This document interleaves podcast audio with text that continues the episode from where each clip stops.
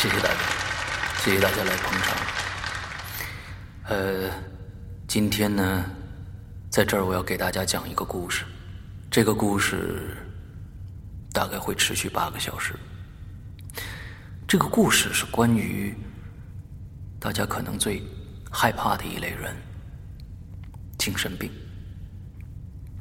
在讲故事之前呢，我想给大家普及一下，可能大家对精神病的认知上的一个误区，那就是千万不要以为每个正常人都是正常人，也不要以为每个精神病都是精神病。呃，比如现在坐在您旁边的那个朋友，他正常吗？你不要轻易下结论。你自己正常吗？你也不要轻易下结论。而我正常吗？你更不能轻易下结论了。现在，我想假设一个问题给到大家：假如一个你最信任的朋友告诉你，你今天听完我讲的故事以后，你就会精神失常，变成一个疯子，然后。他把一张入场券放在了你的桌子上，就走了。问题来了，请您选择：第一，来到现场，匆匆的听一耳朵，就赶紧走；第二，根本不来，拿起桌子上的票就撕了；第三，听完前七个小时的故事，最后一个小时我不听了。第四，不信邪，非得听完这个故事不可。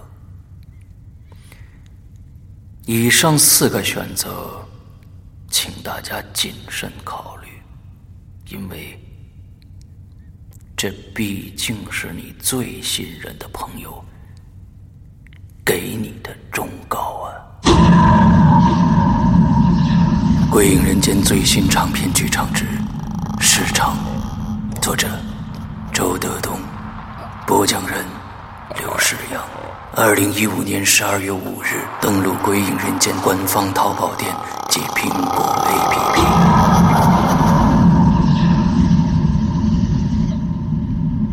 你敢听完这个故事吗？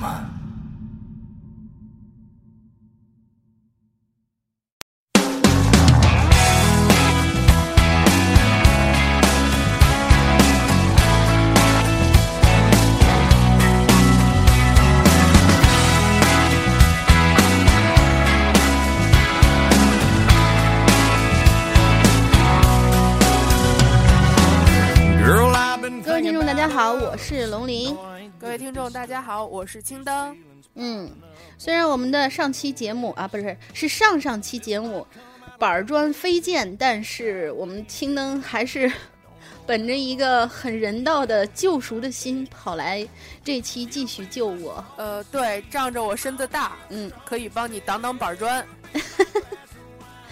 好了，那个现在我们。就话不多说了，反正是好不好听就这样了。对，现在我们回顾一下我们的上周。上周第一件事情呢是非常非常重要啊，大家一定听好了，就是关于我们鬼影人间 APP 的。我们这个鬼影人间 APP 的会员机制呢，上周已经上线了，但是这项功能还属于测试阶段，所以呢，可能还存在了一些不够完美和完善的地方。嗯，现在我已知的就是会出现以下这种情况，比如说，你已经购买了会员，但是你戳进去看的时候，会员仍然显示没有激活，也就是说你的那个 App Store 里面已经显示了已经扣款，你的邮箱里面也收到了扣款回执，但是你的 APP 里面仍然显示的是点击成为会员，而当你去点这个键的时候，显示的是已购买。然后，如果你点了的话，他会问你是否需要再次购买。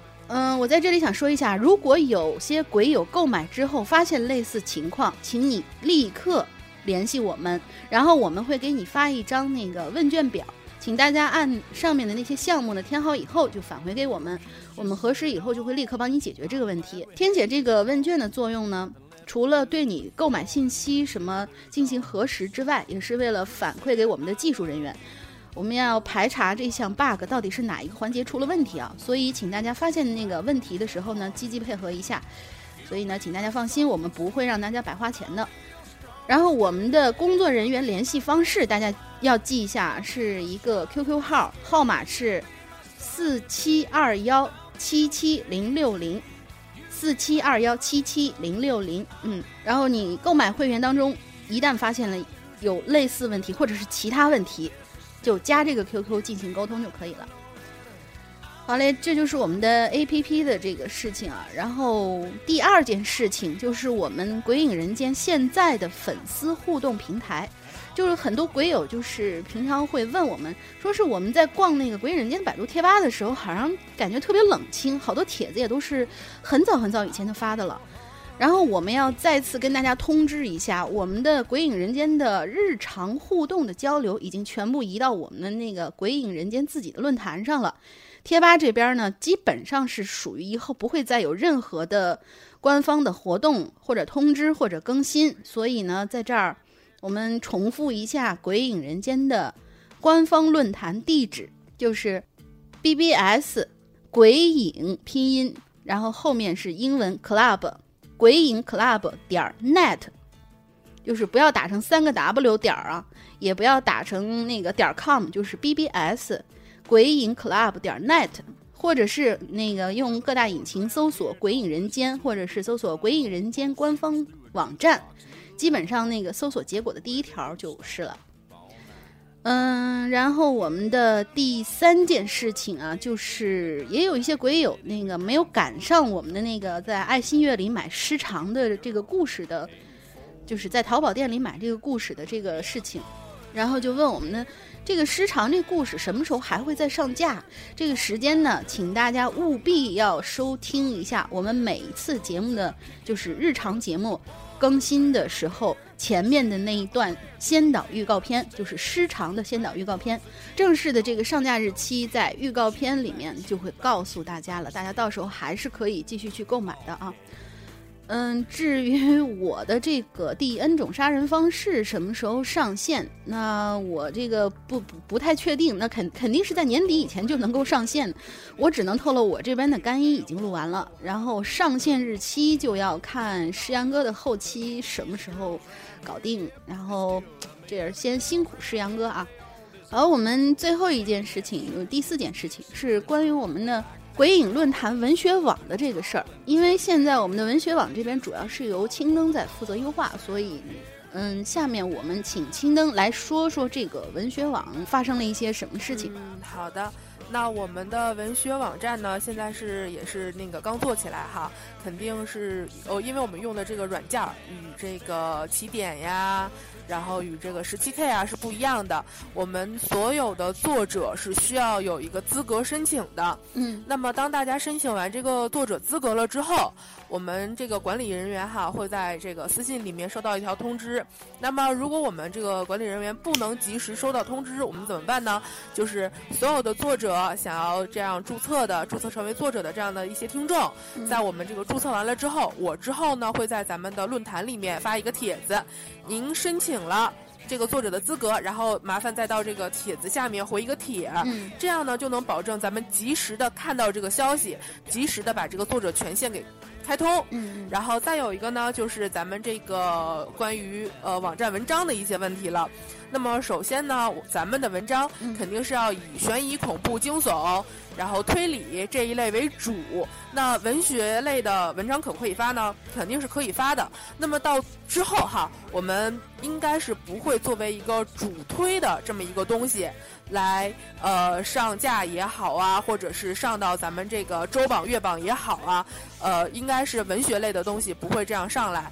那咱们主推的呢，还是恐怖悬疑类的。呃，也就是说通俗点哈，也就是鬼故事。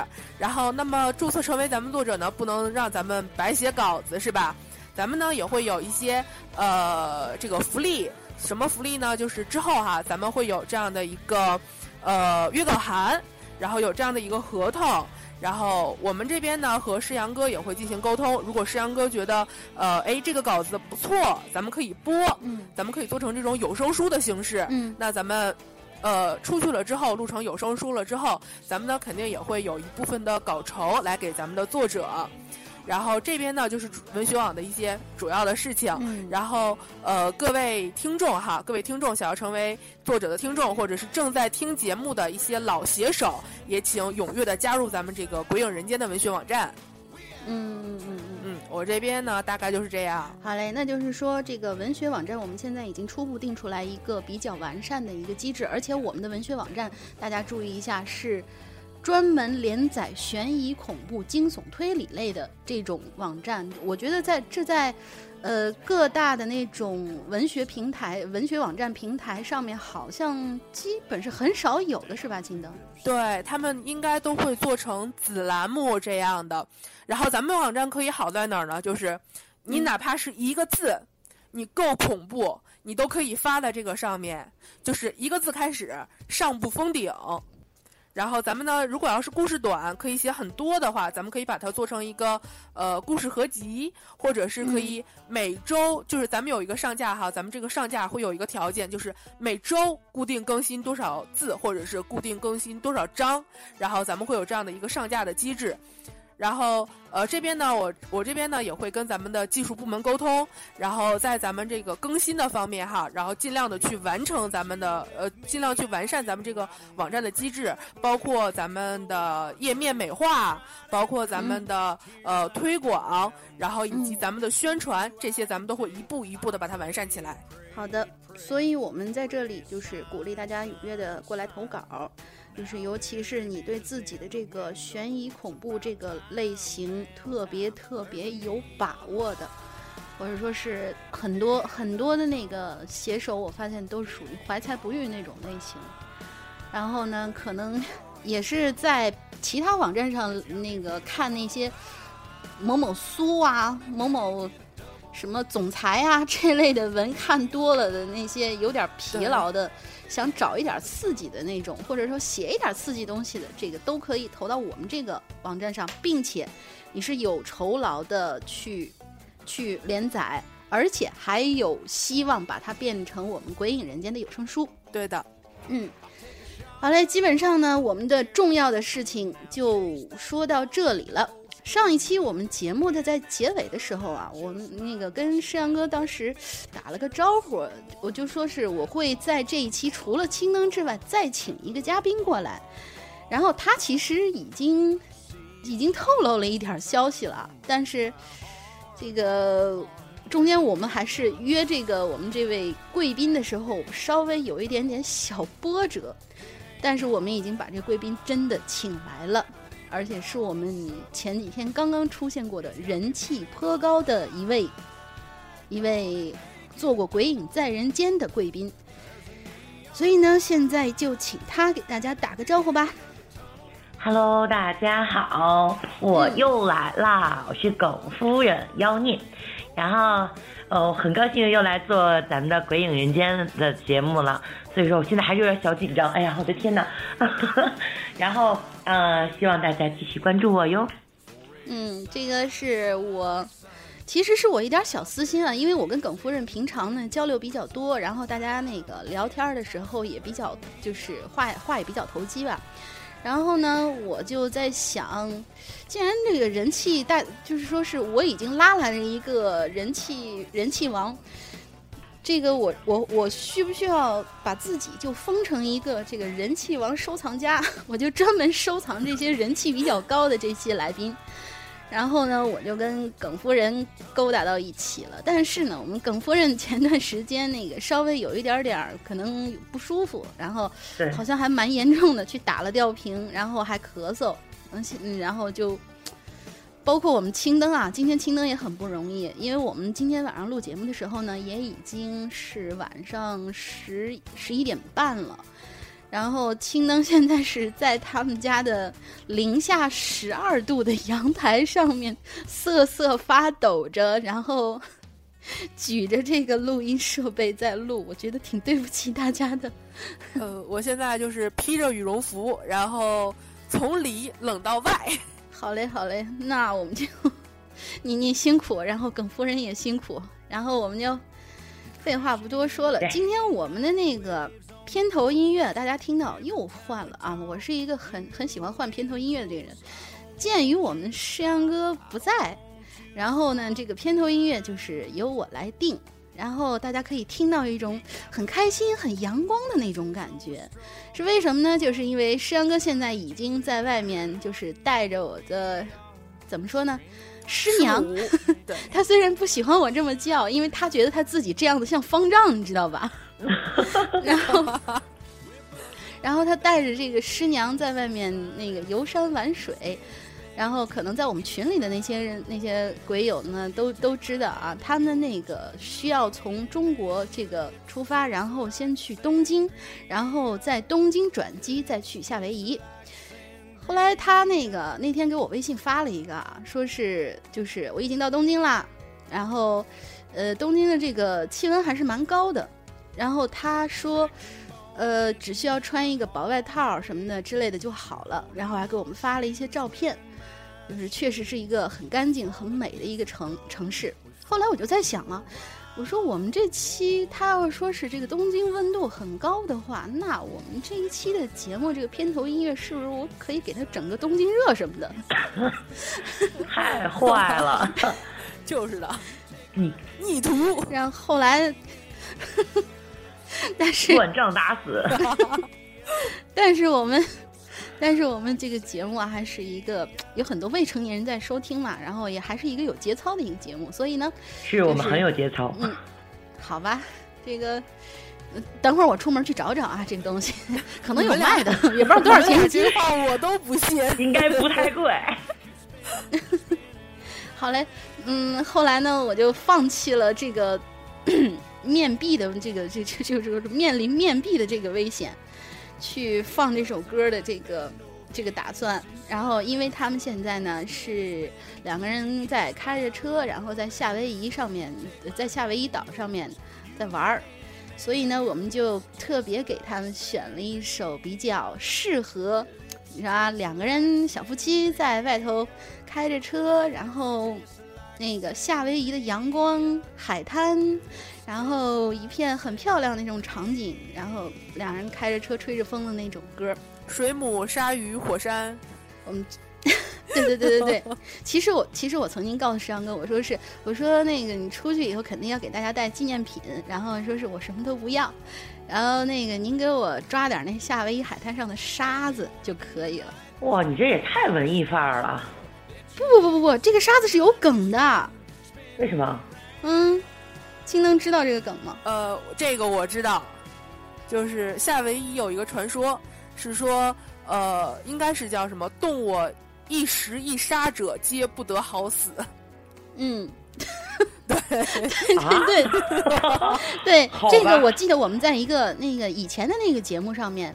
以前的节目里边有一个那个就是诡异的纪念品，这个这这个里边有一位鬼友写了一个总结帖，里边就说是十大不能碰的旅游纪念品，里边其中就有这夏威夷的沙子。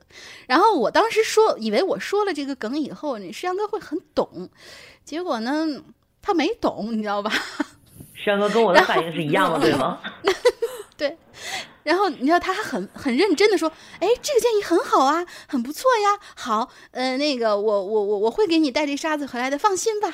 然后刚才刚才那个 微信里面给我炮轰了我一堆，因为他才搞明白这个梗，你知道吧？你说这反应 反应太慢了，反射弧比较长。对对对。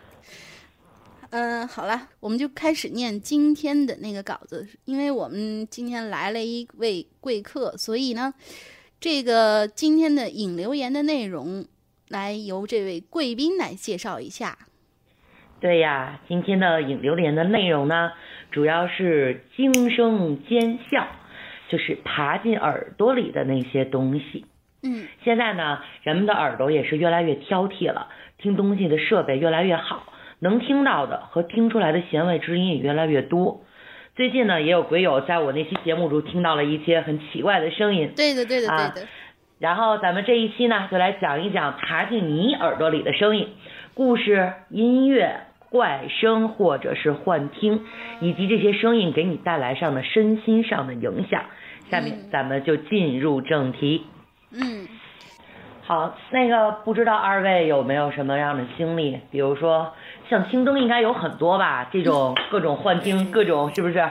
肯定青灯应该会有吧？呃，有，但是不多，就只有那么几次。其实，来啊、来啊、我们要听啊！好吧，那那我说一个我到现在为止都没弄明白的事情吧。嗯，然后应该是应该是我搬家之前，然后因为我家是住在就是之前的那个房子哈，没有像现在这么穷乡僻壤。我家之前是住在一个比较繁华的一个地方，是大学城附近。嗯然后那边呢，就是夜不闭户，呃，也不能说夜不夜不闭户吧，反正吃烧烤的人特别多，然后流浪动物呢就比较少。呃，我家的我家很奇怪的，就是我家那栋楼，就是我我上一期节目就是呃有一期影留言我提到就是呃楼梯楼顶上放个屁，然后一楼桌子都跟着震的那那栋楼，他们呢，他他这栋楼上的邻居呢很奇怪，他们喜欢养狗，但是养猫的特别少。然后有一天晚上，我应该是在赶稿子，应该是在赶稿子，嗯呃，晚上大概是凌晨一点多，将近两点的样子了。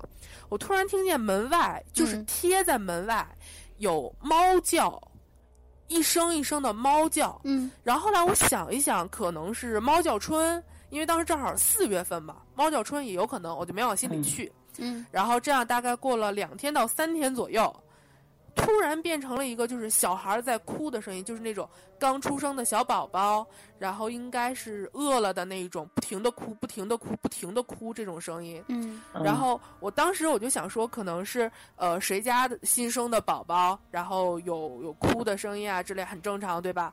但是我发现我家邻居哈，楼上楼下这些邻居，没有没有刚出生小宝宝的。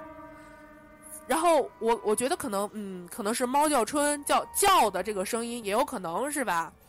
然后又对，很像对，然后大概到周末的时候，这个声音又变了，它变成了一种唱经的声音，就是感觉像是有人在你的门口，就只是在你的门口贴着你家的防盗门，在不停的唱这个经，就是佛经，不停的唱，不停的唱，而且，而且这个声音就是已经清晰到什么程度？每天半夜十一二点一两点钟就会响起来，然后我会一直听到睡着。对，哎那嗯，哎呃那我我我打断一下，那那他就是说他每一天都是会想起来，而且是渐渐在改变的是吗？每一天都会，然后大概隔个两三天就变一样，隔个两三天就变一样。然后，但是这个唱经的声音是最后一种。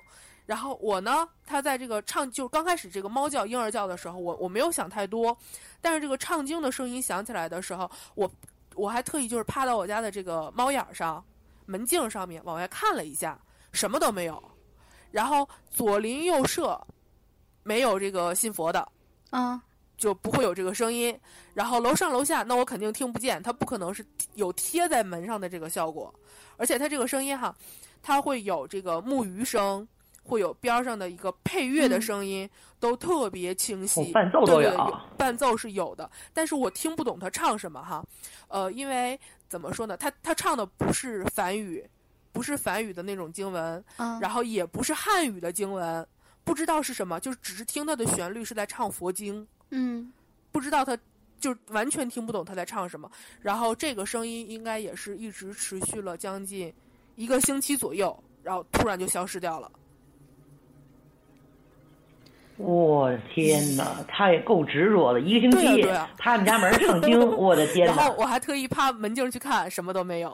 哎，你知道吗？我我有这样想过，就是，呃，有没有可能啊？我我推算呢有两种可能。第一个可能呢，就是确实是，嗯，猫叫春儿，呃，然后因为这个猫叫春儿的这个声音跟小孩儿的这个，呃，哭哭的声很像，对，哭的声音是非常非常像的。然后是不是有人就会觉得这个，这这这这这个就是一个不知道是什么，呃，好兄弟、小好兄弟的这个在在在闹，然后他就去找了一些这个东西，就是找了一些，比如说佛经去放，然后每天晚上都是那，就是在他闹的时候去放。我我漏说了一件事情，就是嗯我我第一天哈，第一天听到这个唱经的声音的时候，我拍完门镜看完了之后，我把门打开了，声音戛然而止，什么都没有了，关上门继续唱。我的天哪！所以我觉得，对我觉得关于这个不太可能，因为因为之前那个我也觉得可能是猫叫春儿，小孩儿哭，我也没当回事儿，但是这个事儿实在太邪性。你还真行，你还敢从猫眼儿上看？嗯你要知道，我们上次做那个那个门里门外那期节目的时候，那个猫眼儿里对对对对，猫眼儿里面发生的这种奇怪的事情，其实是很多的。不是，但是你挡不住你的好奇心啊突！然不敢直视我们家的门了你。挡不住你的好奇心，毕竟 毕竟门外是有声控灯的然后。还有一种可能啊，就是已经好像是已经好久好久的一个新闻了，说是有些那些踩点儿的那些小偷，或者说是那种嗯不法分子吧，他们会在门口放一些奇奇怪怪的声音，引诱你去开门，开门。对对对，所以我对你这对，所以我对你这个开门的这个这个举动，太危险了，实在是觉得非常钦佩。就就是说缺心眼不儿太危险了，千万别这么做，尤其大半夜开门，我天，兴登不是一般人啊！他他主要 他主要是这个声音响的，就是很很让人毛骨悚然。半夜他响，我觉得如果如果说这个小偷哈，我家我家的房子之前那个房子其实不大，然后也不是什么很有钱的这么一个地方。小偷费劲巴力，二半夜趴我家门口，还不确定这家有没有钱，放怪声就引诱我开门，看看这家有没有钱。我觉得也不太可能。姑娘，你要明白，有些人他不仅仅是劫财的，哎哎，他还要劫色，那我更没有了。好吧，但是咱们嗯，但是但是我发现啊，这些小偷的话，他们有的吧，就是大就是大件儿，他不偷，他就专门去偷这些那就是块儿八毛的这些小户人家，这个也是有可能，因为他知道小户人家有的时候他警惕性比防较范意识比较，对对防范意识比较警惕。性其实是比较低的，因为他自己觉得我们家没什么，但他呢就是抓紧的抓住这个地方，就是去下手，也不会那个，就是你你这真是你你报了警，可能警察得开车得两天才能到的那种那种地方被。你说的我都怕以后反正半夜开门这件事情，确实你已经很恐怖了。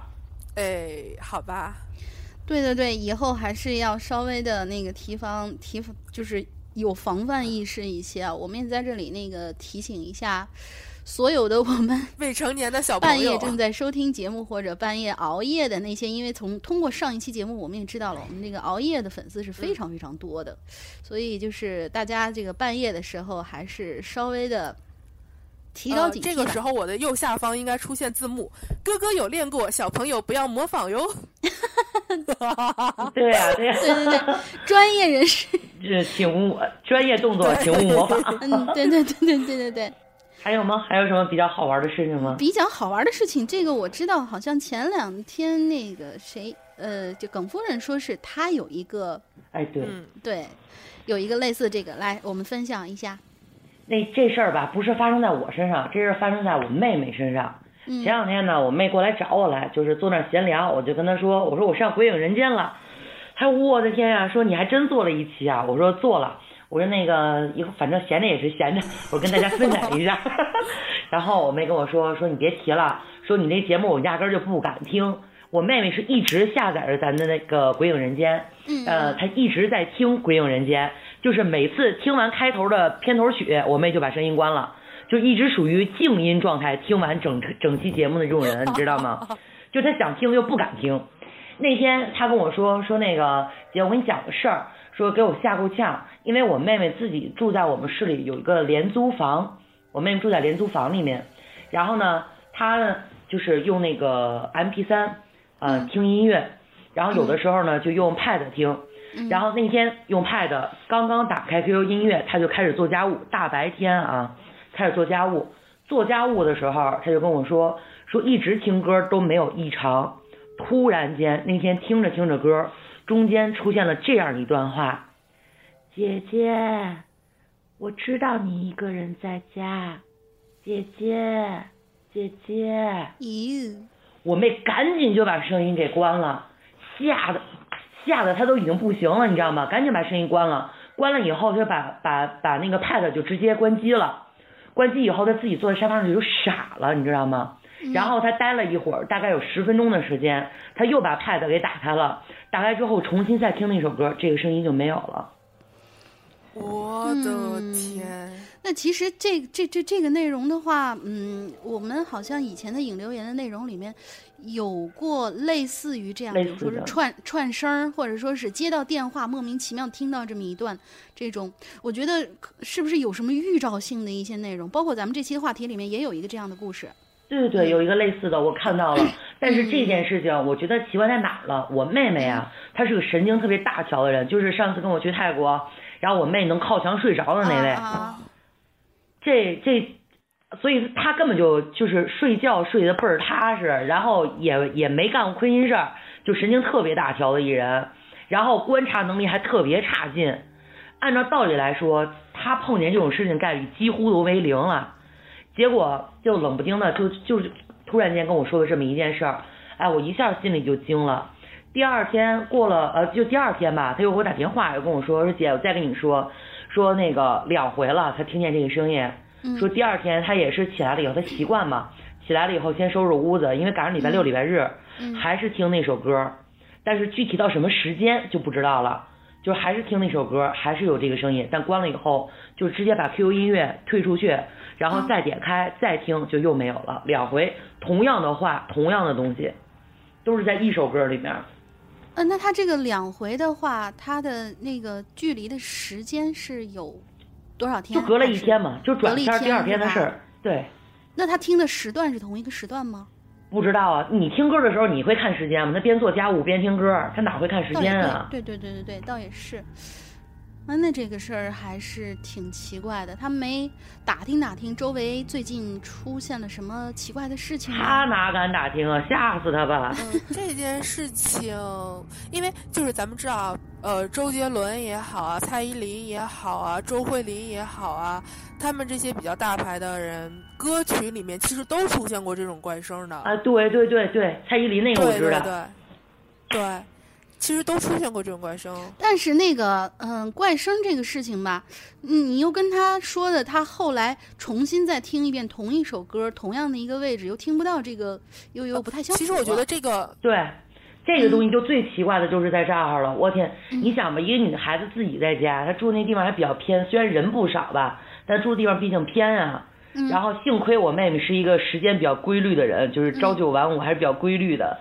要不然真真是很难说，这个我特别不放心，你知道吗？一跟我说这事儿，我都浑身起鸡皮疙瘩，给我吓够呛。会不会是这样的一个蒙娜丽莎的效应？就是当你真正认认真真去找他的时候，他不会出现，因为咱们知道这个，当你把这个眼神聚焦在这个蒙娜丽莎的眼睛上的时候，你看到的其实他是微笑的。但是当你把这个眼神放回他的嘴的嘴嘴巴上面的时候。他就不笑了，这个是咱们所谓的这个神秘的微笑。所以我在想，他这个会不会是这样的一个蒙娜丽莎的效应？就是当你真正认真去找的时候，你反而听不到。但是你后来再听也就没有了呀。Q 音乐里面它就那么几首歌，在循环着听，可能就是。所以说，只有这两天能听到，别的时候听不到。我觉得这玩意儿说不清，你知道吗？所以那个，我觉得这个想破除这个。这个这个事情到底是青是不是青灯说的那个效应的话，那就是请他在做家务的时候再次多听两遍。他天天做家务，但是特别爱干净的人，天天就那么几首歌。但是其实那个青灯说的这个效应，嗯，我是可以理解的。它的那个效应有点类似于，就是之前我在看一个动画片的时候，他们会说，我们现在大家都会有一个这样的那种感觉，就是当你盯着某一个汉字的时候，你盯它时间长，你不认识它了。哦，对。会有这种，嗯，我感觉有点类似于像是这样的一个效应，是不是一个，呃，就是如果我们一个以科学的这个态度来面对的话，它可能是一个人体自身的一个一个东西，因为你说的是这两句话，它它的那个内容是完全一样的嘛，对吧？嗯，反正大致的意思是一样的，就是你要说原话是什么，我反正我记不清第二回说什么了，就第一回印象还挺深。第二回他就说说应该也是，反正也是叫他姐姐说我知道你一个人在家，后面说什么他就没敢听，直接就划出去了。嗯嗯，好吧，这就是我们 房房房板砖请来的两位嘉宾的好处，因为这个两个嘉宾他都是属于有灵异的这灵异体质那种啊，当包不包括我这个我不知道，就是太谦虚了，都都有这个灵异灵感的这种人，所以我们每一次如果有这些。嘉宾在这撑场子的话，我们的料是不会少的。这个我们就没有必要每一次都等到鬼影在人间，哎，谁谁谁，呃，他讲的故事特别好听，然后我们再把他拉过来再做一期，我们就不存在这样的 一个，就不存在这样的一个，哎呀，叫什么来？饥饿营销吧，我们把它叫做 饥饿营销。好嘞，那我们已经唠了四十分钟废话，我们现在来。念我们这次的稿子吧，就是第一篇，第一篇是明少卿的这一篇，让我们妖孽先来吧。好嘞，嗯，然后这是咱们的鬼影明少卿给咱们留言的，他是把这个故事分成了几个小故事，看起来还是蛮有意思的。嗯，下面我来给大家讲讲看啊。嗯，呃，仅仅只是耳朵听到的还挺不少，说我先挑几个不那么重口的说说。嗯，第一个。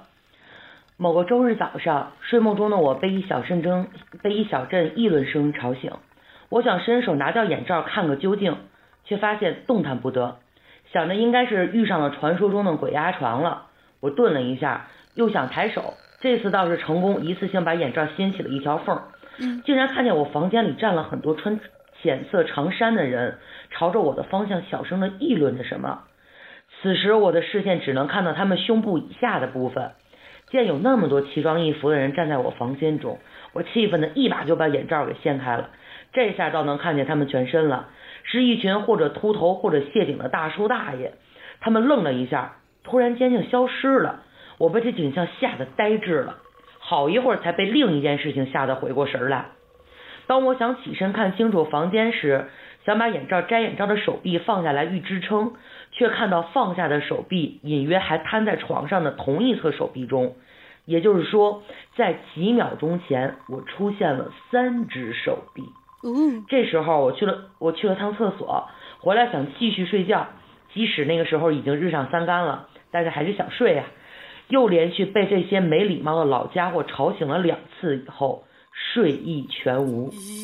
嗯，我觉得这个故事让我想起了那个《十四年猎鬼人》里面，其中有一个一一个故事，就是说是他也是睡着睡着鬼压床，然后就恍惚的看到周围有一圈儿这个呃老少爷们们在对他指指点点。后来他请大师过来说是这个这个事情的时候，大师们听到这些鬼在议论，你知道议论什么？就是在说是你你把我们的床占了，然后你让我们睡哪儿呢？让我们睡地板吗？我这些人们，我之前我之前倒是听过一个童话类哈，但是是属于，呃，属于那种惊悚童话的，就是没有完，就是完全没有改编过童话的，也是一个人睡在床上，睡着睡着的时候，他会听到耳边窃窃私语，然后他也是睁开眼睛想看看周围到底说了些什么，嗯，然后他就看到他周围的家具哈，全部都在就是在讨论，这个椅子就说。我觉得哈，我这个我这个椅子腿儿已经不稳当了，就应该把睡在床上那个人的腿卸下来安在我这个身上。然后桌子又说说不行，这个人腿太长，比较适合我。就就这样争来争去，去争这个人的身体应该归属于谁。所以你所以你确定它是个童话吗？就你知道咱们这个童话啊，之前是没有任何教育意义的，它是充满了血腥、暴力、恐怖的。只有到最后，我们把教育意义加进去了，它才会变得那么美好。嗯，哦，对，好吧。说，好好好，我们把让让让妖孽把这个呃，不是让耿夫人 把这个，我觉得我叫妖孽比较顺口哎。啊，一样啦，一样啦。让我们那个耿夫人把这个故事念完。好，好，好，这是第二个。这事儿是我高中时候经常玩在一起同学中有一个妹纸的经历。很擦边球，也很正常的一个经历啊。有一天，他在家中倚靠在椅子上看当时蛮火的一部言情小说，突然感觉到有人往他的一侧耳朵吹了一口气儿。他吓得赶紧回头看，但房中只有他一个人。当他缓过神来想继续看小说的时候，就在他的脑后方有个男的叹了口气。嗯，哇，细思极恐哎。然后第三个。某天在公司闲来无事，便整理起文件到对应的文件盒中，突然听到外面大堂有个小姑娘的哭声。我好奇的去大堂张望，并没有什么小女孩。我就问刚才对面桌有没有听到哭声，他回答说没有啊，还疑惑的看了我一眼。此时我俩所在的这间屋子，此时我俩所在的这间办公室中，还响起了两声小姑娘天真无邪的笑声。哦，哦，也就是说他回头，对对对对，嘿嘿，两两个小姑娘，嘿嘿，呵呵，哎，为什么为什么一说这个嘿嘿，我就想起了某位德高望重的歌手在某综艺节目上讲的那个追嘿嘿嘿的笑话。追到我，好吧，我就让你嘿嘿，对对，太污了，太污了，不行不行，我们是有节操的节目，听。对你们你们注意好吗？怎么能这样呢？好好好，我们继续往下。嗯，第四个，嗯、我小学时候有个流传于同学间的灵异传闻，关于小学一年级教学楼那间杂物间的故事。好多年前，有一个一年级的学生因为没有写作业，被老师锁进一间教学楼的一楼的杂物间。放学后，老师忘了这茬了，那学生便继续被锁在那黑漆漆的杂物间中，也不知怎么地，他不哭也不闹，就这样安安静静的。到了傍晚，守夜的门卫大叔巡逻时，看到那间杂物间有灯光闪动，闪了几下就暗下去了，以为灯泡坏了就没在意，打算第二天让校工去去，呃，打算第二天让校工过去修理。那学生父母等到很晚了还没见孩子回来，就焦急地跑到老师家中去询问，老师这才想起来学生还锁在那杂物间呢，赶紧又去学校开了门，进门后立马吓软了双腿，跌坐在地上。杂物间里没有了白天那活蹦乱跳的学生，只有一副小孩的骸骨躺在地上。据说学生的父母根据骸骨的骨折处旧伤认出，那副骸骨确实是他们的孩子。哎，这老师类似的传说我们小学也有。好像小学固定传闻吧？这是这个好像就是就是 属属于那种那个就是什么所谓的校园七不可思议事件中比较著名的一个，就比如说是像那个呃日本的鬼娃娃花子，就是这类似于嗯这样的一个、一个传说吗。对对对，应该是这么个意思。嗯，但是他他这个小孩儿是被关进去以后是当天对，当天被发现，看这意思应该是当天被发现就变成骸骨了。对呀、对呀、这个而且这个好朋友还会发光哦，光因为校工不是说看见那个什么了吗？看见那个灯，对对，灯光吗？还会发光。嗯，所以所以所以这个，好吧，这个就就就只能是个传说了。因为我觉得，如果说是花子的那个那个传说的话，好像还比较解释得通，因为他好像是经历了好长时间，然后这个小嗯孩儿是没人管，人就被就死在里边了嘛。嗯，这个他就应该是会吃人的那种了。我觉得他这这这个就是被传的越来越凶，最后变成了这个样子。对，杜撰的。嗯嗯嗯，好，下一个，来吧，第五个。嗯某天练字，把最后的钢笔墨水用完了，就去离家有三站公交车站远的一家较大的文具店去买墨水。一路上戴耳机听着音乐，走过大约三分之二的路程的时候，耳机中的音乐背景突然出现了一小段以前听那首歌从来没有出现过的喊声。call 九幺幺，Help me！不 是应该读九幺幺吗？好吧，就九幺幺吧。嗯我还打算给你不是，我还打算给你配一下，因为我们那个之前我跟诗阳哥搭档的时候，一般都是，呃，中间这些怪声都是我们对方去配合，结果你这突然来了一个，你这突然来了一个 call 九幺幺，我就不知道该怎么接了，你知道吗？嗯，好吧，好就九吧，幺幺吧。不是不是，应该是 call nine one one，call 嗯 nine one call one，help me 911 please help me，he's coming help，就是那那那种类似的，嗯，嗯，对呀、然后我摘下耳，好吧，不怎么惊悚说的你应该喊出来，啊，大半夜的。对你应该喊出来。那那那那 听咱们节目不一定是大半夜，好吧？那明天我们楼里头也会出现这种类似奇不可思议事情，大半大半夜有个疯婆子在那 call 911。嗯，好吧。嗯，呃，Help me, please help me, he's coming, help。我摘下耳机，周围什么怪异的事情都没有。再后退音乐，听刚刚那个时间轴，依旧只有那熟悉的柔和的声音。嗯，对对对，这个就跟你刚才说你妹妹那个事情是对应该是很像的很类似的。嗯对对对。嗯然后第六个，几年前路过我们这边的人民广场，就想进去看一眼这个留下很多美好记记忆的地方。这里即将拆建成停车场，不久以后就再也见不到了。突然听到好像是从上方广播喇叭里传出了一声很老的音乐，然后是念某革命时期口号的声音。但这里的喇叭很早以前就被拆了呀。几年后，就听父辈们聊天时候说，说这个广场在某革命时期曾经是红卫兵批斗人们的地方。哦，嗯，喇叭里面传出的声音。呃，对这边的话，如果说如果说这个喇叭哈，因为咱们知道那个故宫里面，呃，有人说说那个一打雷一闪电，然后会在故宫里面拍到宫女儿，然后还有人说说这个会在故宫里面嗯嗯呃，录录到一些就是很奇怪的声音，包括什么妃子哭啊、喊啊、喊冤啊这样的声音。然后还有就是，呃，咱们那个所谓的京马槽哈，其实就是阴阴兵过道、阴兵借道。阴兵过来的时候，咱们马是先嗯惊的，就是呃不走路，跪在那儿不动。这个马是比咱们要灵敏的，但是当你再往前走的时候，你会看到这个山谷里面过阴兵。但他那个，我我我在想，其实这个东西，当当时我看那个节目里面，他们都有这个解密，说是其实就是在那个当时的那个环境之下，类似于像是录像带效应的那一种，他把这个声音对复刻在这个某一块地方，然后在一个就是天时地利的一个环境之下会播放出来，就是会重播。呃，这个好但是你想有哈过解你你想释的。就是咱们拿嗯故宫为例哈，它这个墙体是红色的，因为它里面有四氧化三铁。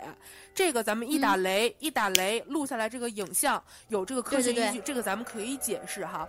但是你你联想一下咱们这个录影带。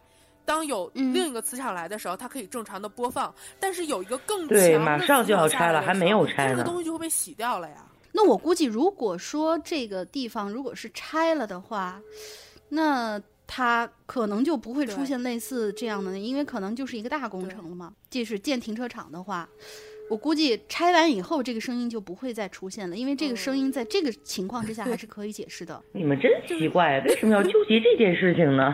是的，因为我们，呃，我们都是爱学习的好孩子。嗯，好吧，你赢了。好了，最后，然后这是第七个，这是件新鲜出炉的事儿。就在刚刚，我正在苦恼的 root 着某部努力了很久一直 root 不成的平板，突然有个很小的女孩的声音，貌似试探性的说了句 “I n a see you”。首先稍稍做个说明，我用长大后自己渐渐摸索出的办法，平时都将儿时经常感知那种事情的五感关闭着。哇，也就是他一直都能看见呗。除了一年中总有那么几天，或因寒冷，或因乏力，或因体力不支外，大部分时间都过着很正常的安逸的生活。所以突然听到了这句话，安逸习惯了呢，我突然本能的就回应了一声。首先是没听懂这说的是啥，其次是这声音实在是太小了，让我下意识的回应了一句暗示对方说说大点声语气的词。接下来，女的又用了比之前稍稍大了一点的声音，又说了一次。我才发现，我才发现，这不是韩剧里问好的意思吗？再加上房间里就我一人，这声音肯定是虚的。于是决定不再理会，继续专心 root root 我的平板。也许坚持，也也坚持着不转头回头看。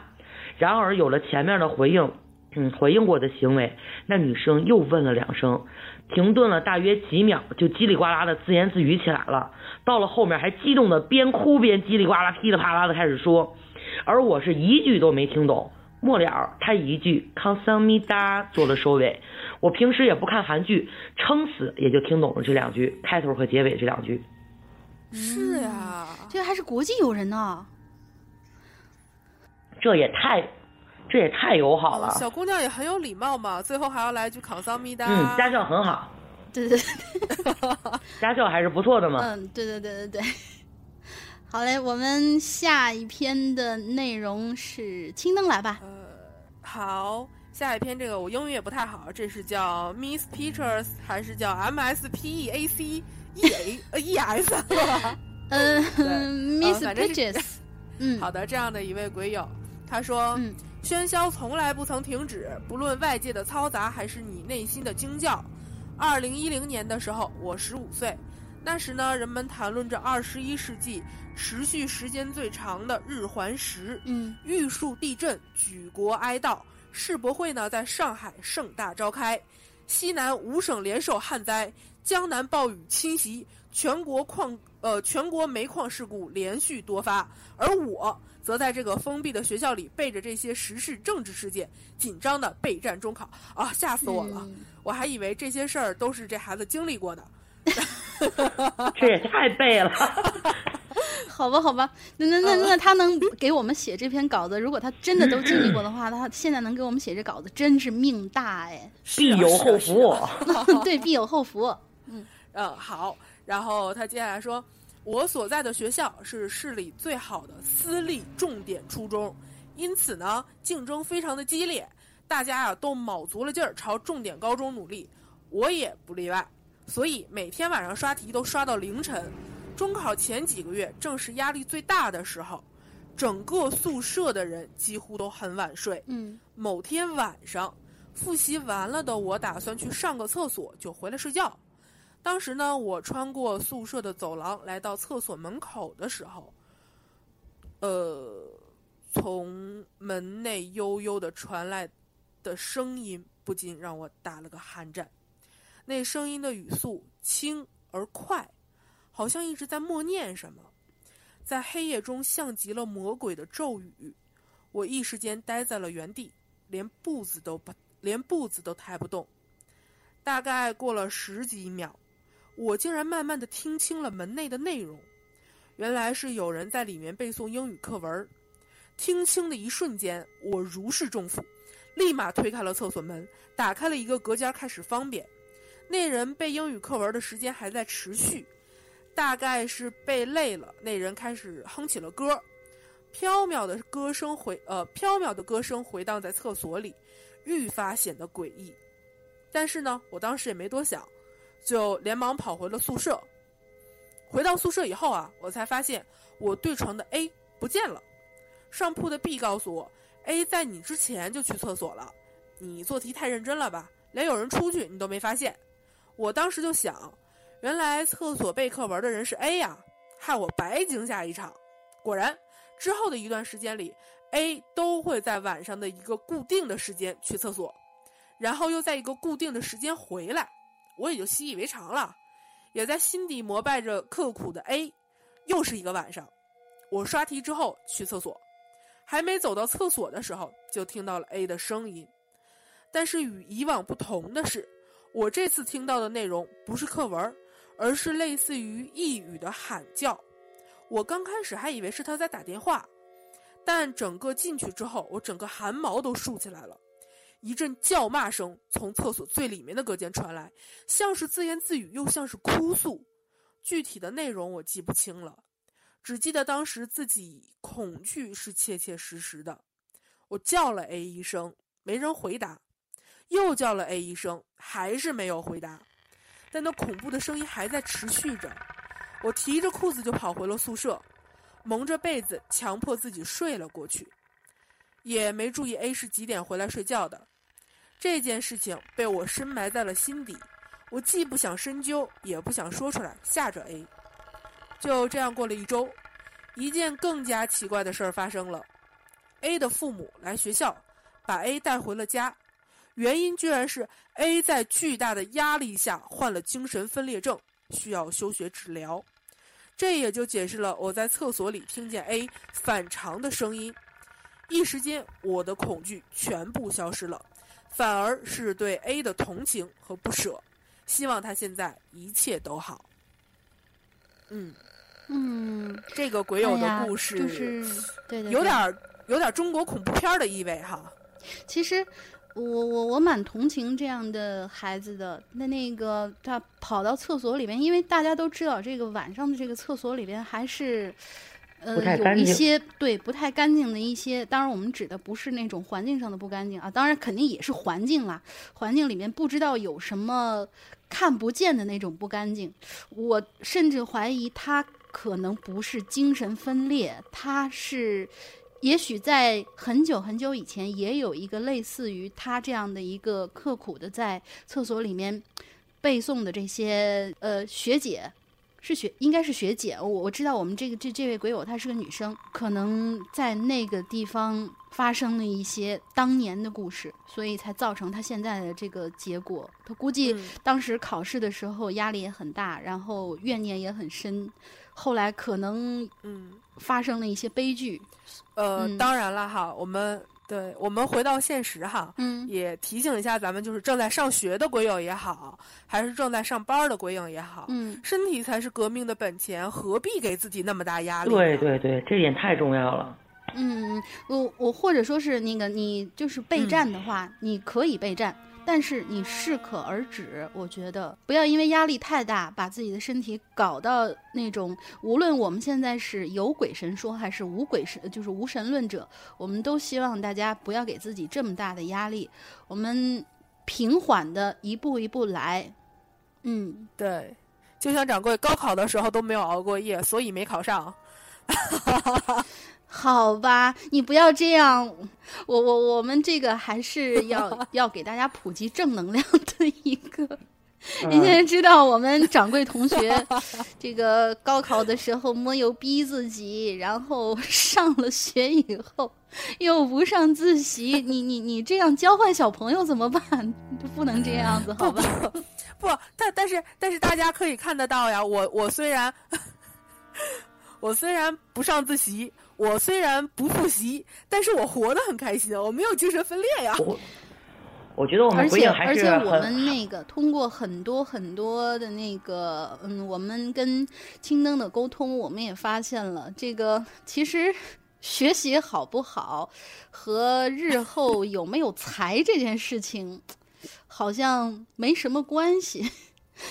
就是对于青灯来说没什么关系，就是说主要看你自己，你自己的那个就是对于你自己的要求，还有你的方向、你的目标到底是什么，这个才是比较重要。有很多很多那种可能是在学校里面学霸，但是可能以后就是碌碌无为一辈子，这也是有可能的。咱们咱们说一句，当然我们还是希望大家好好。咱们说一句最朴实无华的话哈，好好上学，好好好好好好复习，好好考试。呃，是这样，是这样。咱们说一句最朴实无华的话哈，你可能是数学不好，但是你毕业之后，在以后的人生中，你用到数学的地方可能只是买菜的四则运算。呃，只要你不把飞机或者是航空母舰送上天，这个东西对你来说就是没有用的。可能你的语文不好，航空母舰上不了天。啊，就就就就就打 航空母舰上面停个飞机是可以上天的，是吧？然后。呃，可能是你的语文不好。不不不不不，但是或者说或者说你可以这样说，就是 就是你的这一项不行，可能你有别的东西是那些学霸们所看不了的。对对对，每一个人都有自己的闪光点，所以不要把自己逼得太紧。就比如说我高中时候的数学老师哈。呃，我高中时候的数学老师他是这个师范大学毕业的，但是他在高中的时候是属于打狼的那一种，成绩打狼的那一种，完全不好好学习的那一种。相反，他们班的学委、他们班的班长、他们班的数学课代表这三个人，现在都在我们这边的精神病院待着呢。这个学数学这个事情呢，就是另当别论，因为我们我们知道这个数学这方面是很容易出现一些，就是自己把自己在那个绕在里边，绕在逻辑里面把自己绕死的那种情况。对，所以他的那个会影响到他的某一段的脑波长，以至于太那个什么，就是天才和疯子就差一步嘛，在数学里边和在艺术里边，这个都是成立的这句话。所以我们鬼友们也健健康康的就好。嗯，对对对对对，无论如何，无论如何，我觉得我们还都是以身体为重啊！大家 在奋斗的同时，记得要保持健康。然后我们来下一个故事啊！好，我们下一个鬼友是 Fight。嗯，诗阳哥好，龙鳞姐好，等了好多期，这期终于有料可爆了。好了。话不多说，直接进入主题。因为我的专业是跟音乐有关的，整天跟耳机、放大器打交道。不知道从什么时候起，我就感觉我左右耳收到的声音好像不大一样了，即使换换耳机也不能避免。右耳的听力比左耳要大一些。我睡觉的时候呢，就习惯戴着耳机听着音乐睡觉。戴耳机的时候面向右，也就是说只有左耳贴着耳机的，右耳是贴着枕头的，因为右耳的听力本身就好一些，又紧贴着枕头，所以呢，就总能听到一些。很细微的声音。故事呢，就发生在上周。我像往常一样听着影留言钻被窝，时间不早了，我有些疲倦，于是我闭上眼睛。因为当时我还是处于清醒状态的，所以我能清楚的记得，闭眼的时候，眼前突然闪过一个身影儿，矮矮的，胖胖的，嘴特别的大，还缝着针。就在我的床边看着我笑，右耳还能听到那诡异的笑声。于是我就猛地一激灵，睁开眼睛，可眼前什么都没有。因为我在上铺，宿舍的东西我是能看得一清二楚的，并没有什么嘴咧开笑的胖子。左耳的影留言还仍然在继续，我也就没多想，一定是觉得。觉得一定一定是自己太累了，眼花了。可我再次闭上眼睛，我眼前又突然出现了另一个身影，瘦瘦的，头发特别乱。我清楚的去记得那不是梦，因为我还能清楚的听到左耳的影留言。我还记得石阳哥说，我上了许久未上的人。人网，可此时右耳却覆盖、覆盖的听到另一个声音，那个高高的男人笑着跟我说：“救救我吧！”我再次睁开了眼睛，没有声音，也没有高个子，室友们也都睡了。此时，左耳只有龙鳞的声音。有时候设备也会了解自己主人的习惯，是什么习惯？什么习惯？因为我在 我在考虑这个习惯的问题。只有听说左耳说爱你的时候，这个呃会比较那什么，会比较敏感。但是左耳听鬼故事还是龙鳞讲的，这种习惯可能不是设备带来的，可能是自己脑补的，你知道吗？嗯，我我因为我有的时候会出现这种情况。就像我现在听着你在咱们一起在录节目，然后我就感觉现在在听你讲故事，我就感觉我又在听影留言，你知道吗？难道我给大家带来了不好的习惯吗？不，你知道，你带给我的习惯，你带给我的习惯就是晚睡呀。好吧，好吧，继续继续。这哦。我跟你说，耿夫人，我一定要跟你吐槽，这货经常半夜两三点睡得正熟的时候，一条微信给我发过来了。然后他可倒是好好睡了一天，可精神了。到了半夜，他醒了，开始骚扰我。晚上静音，这点非常重要。好吧，我错了，亲。神烦。好吧，继续吧。我们继嗯，我们继续念。我仿佛忘了刚刚闭眼看到的和听到的，我一下就笑出来。哎，等等，我又说什么了，让你这么可笑？好吧，我我自己听我自己有的时候录节目也会笑。嗯，他括号里也说了，没办法，听影留言总是能笑出来。之后我就感觉到我的耳朵有些不舒服，然后我就平躺着睡了。就刚睡着没多久，就感觉到耳朵旁边在剧烈的出汗，然后我的右腿膝盖就一抽搐，腿大幅度的抖了一下。之后。我就感觉有一个大拇指顶着我的脊背，定时关、定时关闭的引流眼也关闭了，耳朵里面没有任何的声音。我心想，也许是巧合吧，估计是在长个子什么的。总之是自我安慰。于是我又打开了影留言，接着听，听着听就睡着了。第二天，我给同学讲了前一晚上的故事，同学都说。没事儿，说不定都是巧合呢。但是在上午的第三节课的时候，我的后桌拍了拍，拍了拍我，悄悄地说：“哎，你知道吗？昨天啊，我老家孝义出出车祸了，还死俩人呢。还给我看了车祸现场照片。照片上是两个学生，一胖一瘦，一个人的嘴已经血肉模糊不清了。我马上联想到了昨晚的事儿，一个矮个子，嘴上缝着针，一个瘦子，头发乱糟糟的，还让我救他。可仔细一想，这不可能啊！我在太原上学，在校也没什么朋友，为什么来找我呢？想来想去还是想不清，于是我安慰自己，肯定是想多了。我只能这样，没有别的解释，更不敢多想。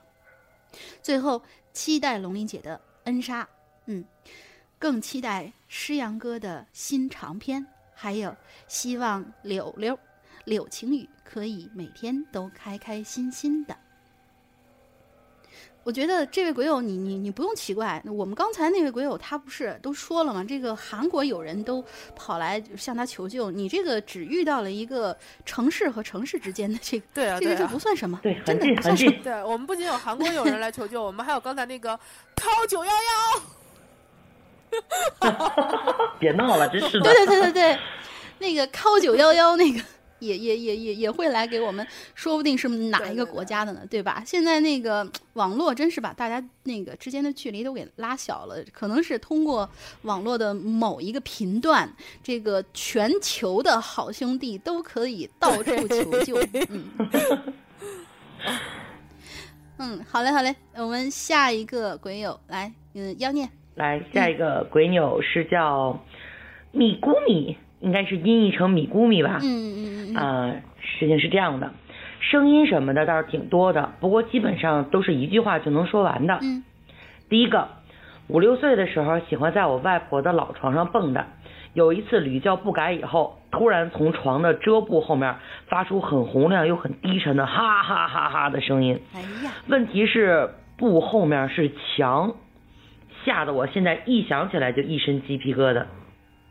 嗯，这个这个鬼友遇见的事情还真是都挺都挺神奇的，都是故事不长，对对对，但是都是细思极恐啊，有亮点的，嗯，对对对，来第二个，初中压力太大了，有了点精神方面的问题了，听到我爸在厨房做饭以后上楼的脚步声，我就会幻想着我爸拿着菜刀慢慢的上楼要杀了我妈，这你你不能这样，你这个这应该是被迫害妄想症。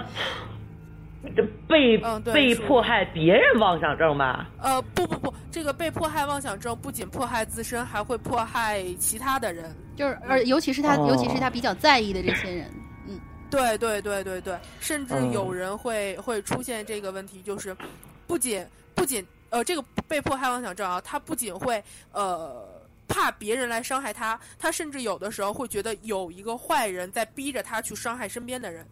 嗯，所以所以这个所以这个又是一个考学上面的那个压力太大的同学们，我们还是一定要 奉劝大家，一定要对 自己好一点儿，真的。学习不是最重要的。来第三个，大学手机铃声啊太幽怨，听久了以后总是能听到铃声，然后晚上一个人回自习室，呃，从自习室回到寝室，总是幻听到自己把自己吓着。嗯，这是什么手机铃声啊？这个不是，不管是什么手机铃声，这个这这个这个经历，我真的确实是有跟他类似的。就是有段时间，那个我是放假，然后在家，但是我妈他们不放假，然后我爸出差了，结果每次我妈要回来的时候，她都会摁那个我们家那个门铃儿，然后如果我没有很快的去给他开门的话呢，他就会非常生气，就觉得我在家里面没有好好学习啊，然后再。干一些什么，就是比如说在玩啊什么之类的东西，他就会回来骂我。然后我那时候特别特别特别怕他骂，所以呢，我就会在在屋子里面耳朵就是一直就是竖起来的。然后我就觉得我总能听到那个那那个铃声在响。对对对，这个是这也是属于是可能就是人体生理上和精神上的一种压力，嗯，把自己搞成这个样子。我原先有过类这种类似的经历，好吧，咱们继续吧。那你你都已经提了，就把你类似的经历讲讲呗。类似的经历是这样的，因为我小时候特别淘，嗯我就老就是我我我爱睡懒觉嘛，嗯然后一睡懒觉，我妈就开始收拾屋子，她也不叫我，你知道那种心理压迫吗？啊，然后我妈，你懂？吗？她就开始给你收拾屋子，在你旁边擦桌子、搬椅子、擦地。哎呦我的天呐，你就老立着耳朵，生怕他喊你名儿，你知道吗？他一喊你完了，就你就马上得掀被子起。所以那个时候又睡，反正也睡不着了，但就是不愿意起，还得老听着我妈那儿有什么动静儿。哎呀，这这种心理压迫实在是太大了，就是 他们说，他们说世界上造成的都是内伤。世界上最恐怖的事情是什么？就是当你妈妈喊你全名的时候。对哦对干嘛 了？不是，因为我的全名只有俩字儿，所以他那个 平常喊我的时候也基本上都是喊全名儿，但是我就是从他的那个语气、口吻上面会分辨出来。但是如果他喊你一声儿、两声儿不答应，那第三声那个语气就完对，就完全变了。所以喊不喊全名起码喊不喊全名儿对我来说没什么用，你知道吧？你们起码还能听着喊全名儿，你们能从语气上面听出来，我都能从我妈擦地的这种声音里头听出来，走路的脚步声、喘气声，我就知道今天我妈气儿顺不顺，你知道吗？所以这个 妖孽同学，这个注定就是干侦探的材料，他太敏感了。对对，太敏感了。好了好了，来来，你继续。继续继续嗯。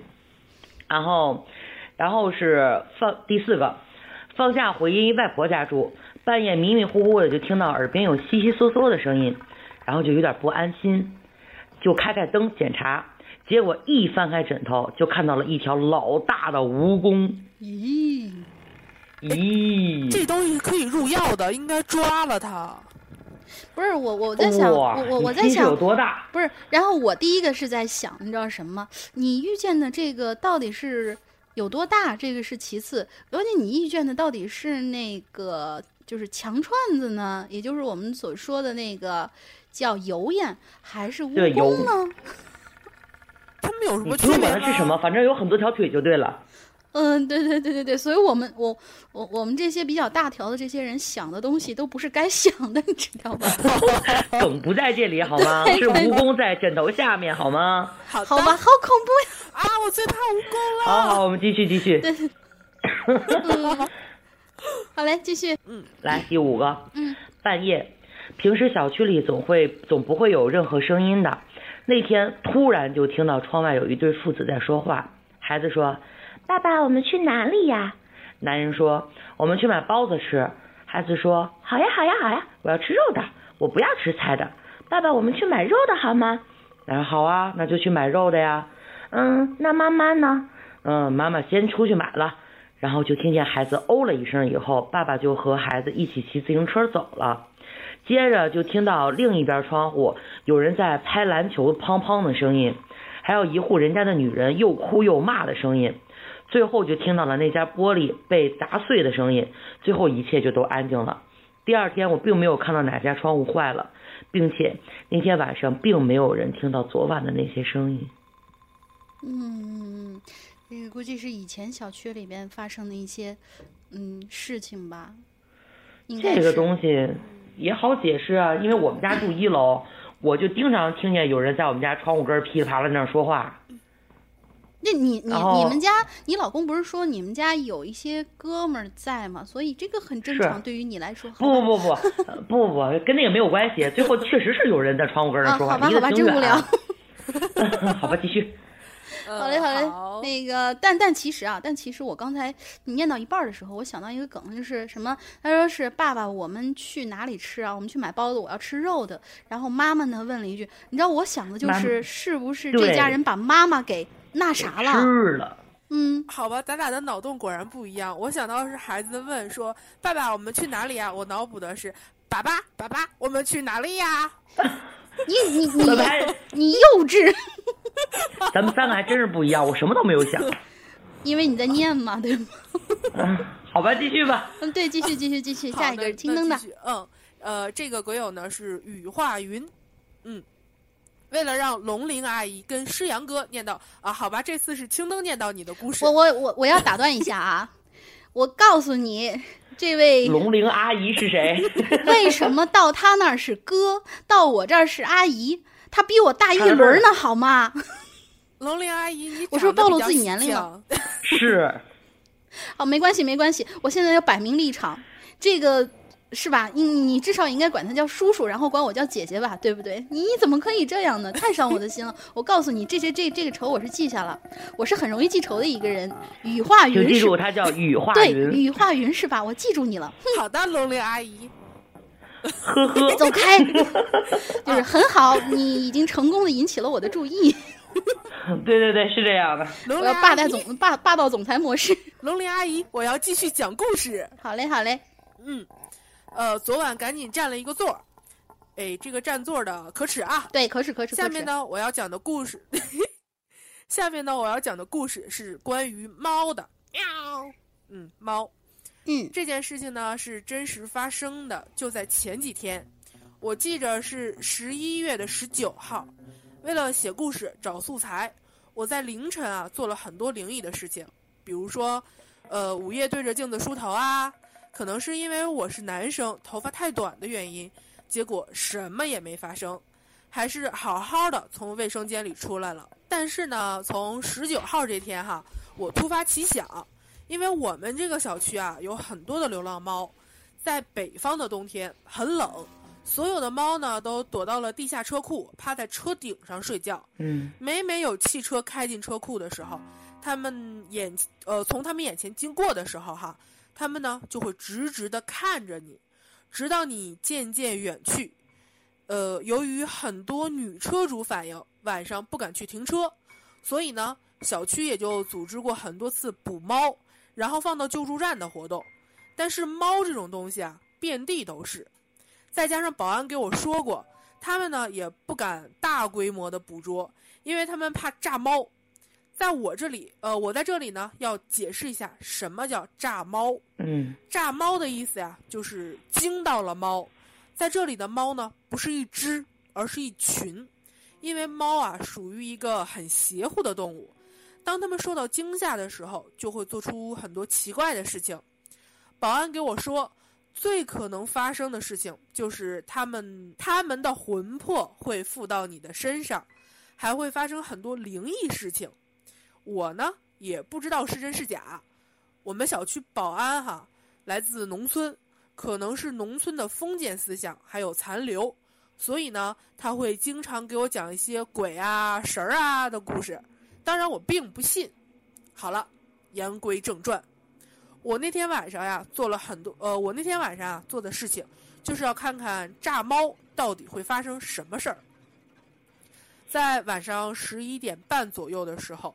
我自己悄声下楼，此时呢，小区的灯已经关了，乌黑一片，只有住家户啊有零星的灯光。虽然我是个无神论者，但是心里也打鼓。当我看着电梯从十二层到一层，再到负二层的时候，我的心跳骤然加快，因为我自己也感觉有事情要发生了。嗯，当电梯门打开的时候。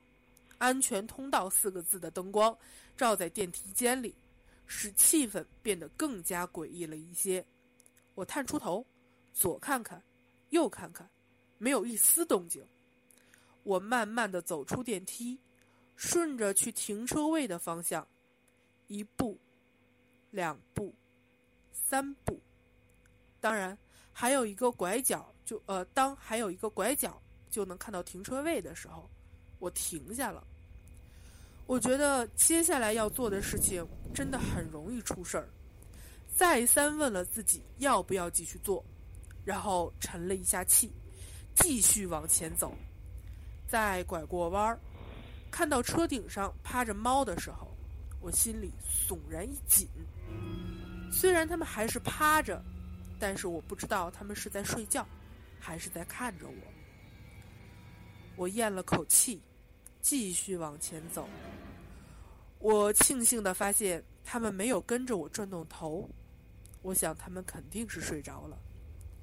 当我走到车库中央的时候，我想到我要做的事情即将完成的时候，既害怕，又惊喜。我憋足了我憋足的气，用了我全身甚至吃奶的劲儿，喊了一声“啊”。呃，这个“啊”喊的不太好哈。那个龙玲，龙玲，你来喊一声哈，你来喊一声“啊”，清脆的，要清脆的。哎呀妈呀！起开，要啊！你你这不符合题目啊！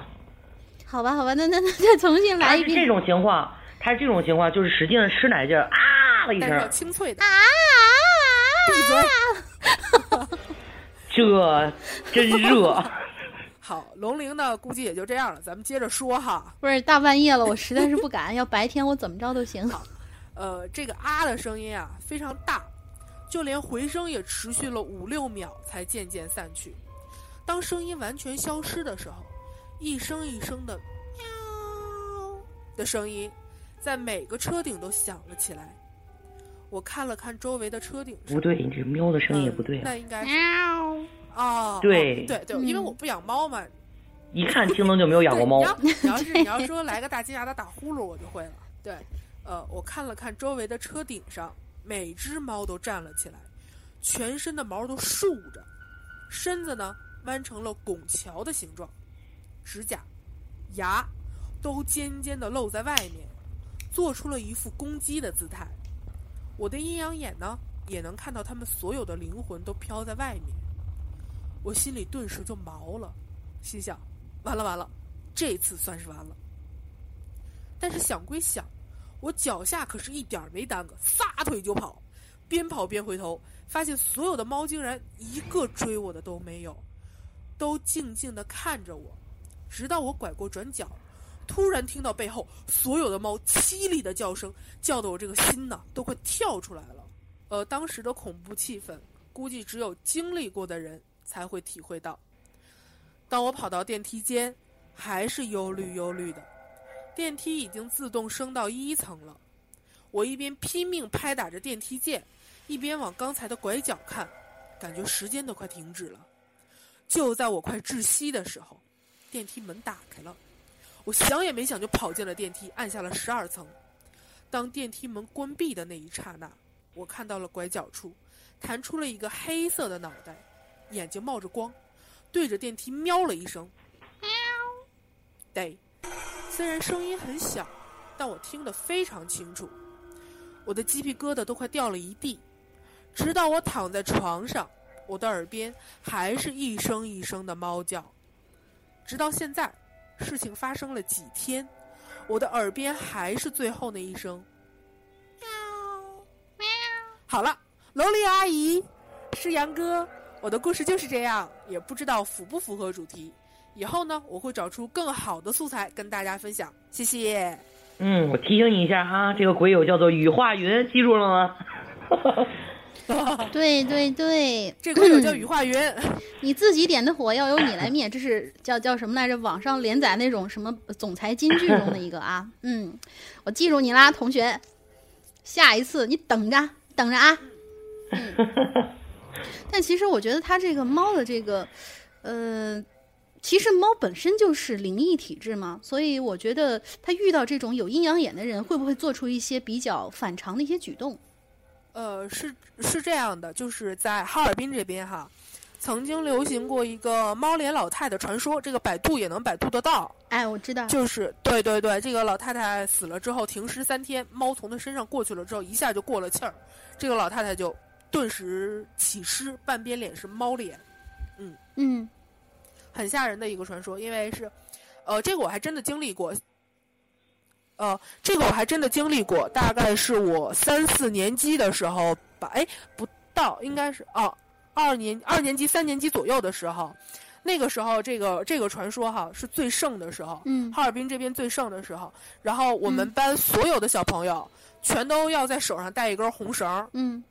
然后，呃，上学放学全都要由家长接送。嗯。然后老师啊什么的也不敢让学生自己回家。对，但是但是之后哈就出来辟谣来了，说啊这个事情是没有的，然后怎么怎么样。但是就是其实有没有哈，大家心知肚明，心照不宣就好了。对对对对。对。所以呢，哎，这个举举凡是跟猫有关系的这些东西，它再奇怪，我觉得都不算奇怪，因为就是比如说像在那个外国也有一些这样的传说，不然的话也不会有那个蝙蝠侠那个猫女的那个故事。猫女她也是曾经，呃，死掉以后经历过这个猫跟她过电的那种，最后她变成了一个，我们可以说她是女英雄嘛，女战士，怎么着都行。所以这个猫的这个事儿挺邪乎的，嗯。好嘞，我们下一个叫做穿红旗袍的女人，这位鬼友，这名字非常给力，我觉得。我以为这是标题呢。呃，我也以为看起来特看，嗯，看起来特别像一某一个灵异传说的一个标题，而且穿红旗袍啊，你琢磨琢磨啊。完了，厉鬼。哎，对对，我都没敢说，你知道吗？怕怕怕影响，也怕影响我们这个比较正面的形象。心里面早就槽了不知道多少遍了。董夫人胆忒大。好嘞，好了，那个他说，羚羊组合，你们好看这个就。这个打招呼就就就就比较上道啊！我们上一期刚刚流传出来的一个组合的名字叫“羚羊组合”是什么呢？你终于接受这个名字了？没有不接受啊！我觉得这个这个名字蛮好的，挺可爱的。龙陵龙陵，我给你翻译一下，我给你翻译一下哈。羚羊组合是什么组合呢？就是龙玲阿姨是杨哥。这个组合你们好，对 对对，你这刀补的好。你要是再提阿姨的这档子事儿，我告诉你，青灯，你死定了，你知道吗？要拉黑我吗？好的，你也会被呵呵的。反正你又不是第一次被我拉黑，拉着拉着习惯了，是吧？对，我就把你嘿嘿嘿，走开。节操呢？节操呢？坏人。继续讲故事。嗯，我们继续啊。嗯。羚羊组合，你们好！第一次留言，希望混个脸熟。我呢是在农村长大的，相信你们也知道，农村向来信奉多子多福，希望儿孙满堂。当然，必不可少的一点呢，就是重男轻女，尤其是像我奶奶那些老辈分的人。因此，附近的阿姨和我奶奶唠嗑的时候，我就经常听他们说：“哎，谁谁谁家呀，媳妇儿又生了。”哎呀，可惜生了个女娃，家里还不富裕。当天呢，就把孩子送走了。送走当时的意思是说，把刚出生的女婴放到家里装粪便的木桶里溺死，然后再盖上一层从灶台里挖出来的木灰儿，然后再盖上盖子，拿到远一点的粪坑倒掉。当时农村里头到处都是粪坑，基本上每隔上十几户人家就有三四个粪坑，有时候会多达几十个，呃，十几个、二十几个粪坑排在一起，每一个粪坑中间挡着一堵不到一米高的土墙。可以说，那个时候几乎每一个农村汉子去里边蹲过厕，都去里面蹲过厕所。我上幼儿园的时候是七岁。去幼儿园的路上就有五六个这样的粪坑。有一次下午放学以后，和几个小伙伴去抓知了玩。抓知了那棵树距离那几个粪坑也就三四十步远。正当我们用竹竿捅树上的知了的时候，我们就隐隐约约听到了婴儿的啼哭声。刚开始很小，然后慢慢的声音就越来越大。当那个啼哭声大到我们几个人都能听得一清二楚的时候，树上的知了叫声却越来越小，然后忽然间就没声音了。其中的一个小伙伴觉得没意思，就说：“哎，要不咱们去粪坑那儿看看，会不会是有小孩掉进去了呢？”等我们呼啦啦的跑到那边一看，哪有什么小孩，里头空空荡荡的。但是偏偏就能听到小孩的哭声。当时我们感到很新奇，纷纷在那儿转来转去找声音的发源地。小伙伴里一个男孩就拿着一个木棍在粪坑里搅了搅，哎，你们快来快来快来，好像声儿是从这儿传出来的。我们几个又呼啦啦的聚过去，同时又有另外一个男孩也拿木棍在里头搅了搅。突然，一个大一点的孩子就叫了起来：“哎，里面真有东西，我都捅到了！”就在他这句话说完的时候，那个一直没有停过的啼哭声突然就停了。另一个小男孩也把棍子伸过去，想要一起把那个东西挑上来。可挑到一半的时候，忽然就有人在我们背后大叫：“妖孽来一句，大人！你们这群毛孩子在干什么呢？”嗯嗯。当时我们回头就看到我们的老校长怒气冲冲的看着我们，还一边快步追上来。当时那两个小男孩就把手中的木棍一扔，溅起无数的不洁物体，喊了一句“跑啊”，我们就一起跑了。至于粪坑里到底有什么，也不得而知。至于后来回家以后嘛，就是被我奶奶拿拖鞋猛抽了一顿。原因呢，是我们老校长到我们家里说了几个，我说了我们几个在粪坑里玩，弄得到处都是某些不洁物体的事儿。而且我后来和我奶奶说粪坑有小孩的事儿，之后就被抽得更可怜了。但当天晚上。奶奶就让妈妈把衣柜上用来供娘娘的香炉请下来，摆上了饭菜，上了香，让我跪下去。然后她在旁边就念叨着什么“阖家平安，儿孙听话，平安长大，读书棒棒”之类的话。后来，在那些粪坑那儿还发生了不少其其他的怪事儿，就留着下一次说吧。辛苦石阳哥和龙鳞姐了，希望节目越来越好。嗯，这就是他的这个故事。我觉得他这个故事其实是一个挺带一点悲剧色彩的一个故事啊。就是首先这个重男轻女的这个事情，你说你像像咱们现在嘛，有好多人也是重男轻女，但是他可能会想着把这小孩儿，比如说过继给别人怎么地。但是像现在这个，嗯，像那个时候起，好像大家都会有听说这样的事情。像好像我奶奶家那边儿。就是以前是农村的那种，也也有这种，哎，谁家可能生他们不是生女孩，他们是生太多了，生太多，然后觉得自己实在养不起了，就会把这个小孩到粪坑里面去，去去去把他送走。所以呢，养不起了，干嘛要生啊？因为那个时候，那个嗯，就是可能保护措施做的也不是很好吧，我觉得。唉，现在真是想不通，这就是谋杀，而且对呀，但是那个时候就是对。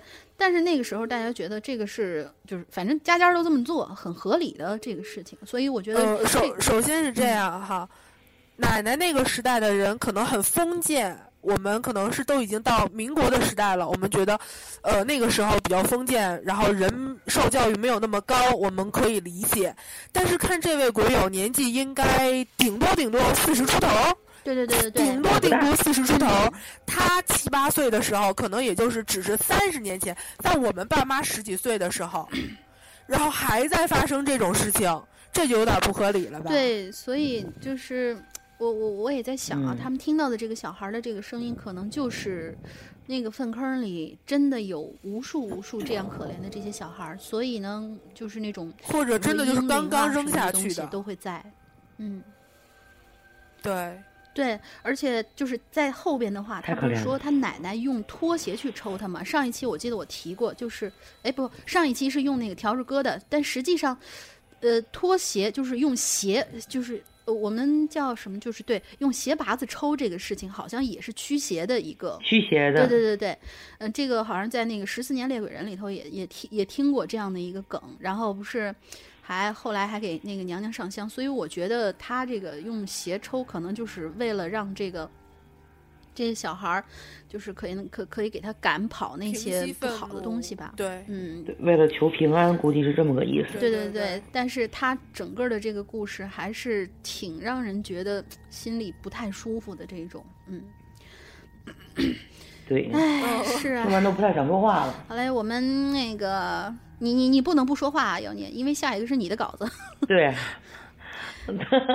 就这意思，不说也不行了。我们讲点对对，讲点开心的事儿吧。对，生个闺女多好啊。嗯，嘉峪嘉峪关的这个故事。好，好，那咱们对嘉峪关这个故事有个清新小文艺范儿啊。对的，对的，对的，对的，对。来，大家听听。来，我们这个鬼友叫做嘉峪关，呃，故事是这样的。爱情就好像一串梦，梦醒了，一切一空。收音机的歌曲通过耳塞传到了我的耳朵。这是初中下学期午后的一节课，我偷偷戴着耳机，正在放着当红歌星张国荣的一首歌。我很喜欢听收音机，因为你总是不知道他下一首会放什么歌，就像不知道他什么时候会转过身来一样。轻抚着他的秀发，我只敢碰他的发梢，在我的指尖替他把凌乱的头发梳理好。这时，鸟叫蝉鸣。他突然转过身来跟我说：“放学一起回家吧。”声音被故意压低，却像风铃一般在我的脑海里回响着。阳光正好洒在他的秀发上，太耀眼了。两只小手稍微碰了一下，随后男孩大胆地牵住了女孩的手。两人走在回家的路上，也不理会其他同学的讥笑和异样的目光。我看着他微红的脸蛋。心中忍不住剧烈的跳动，在他的家门前，他把嘴凑到我的耳边，打开了耳机，轻轻的说了句：“听说明天会下雨，记得带伞哦。”三年后，有人在我的耳边轻轻吹了口气，让我在梦中醒过来。我正想用手摩擦一下被吹过气的耳朵，一只柔弱的手揪住了我的耳朵，随后额头被轻轻的亲了一下。看清楚，原来是他。他又坐在了我前面的课桌，略带生气地说：“还睡？上课铃都打了多久了？”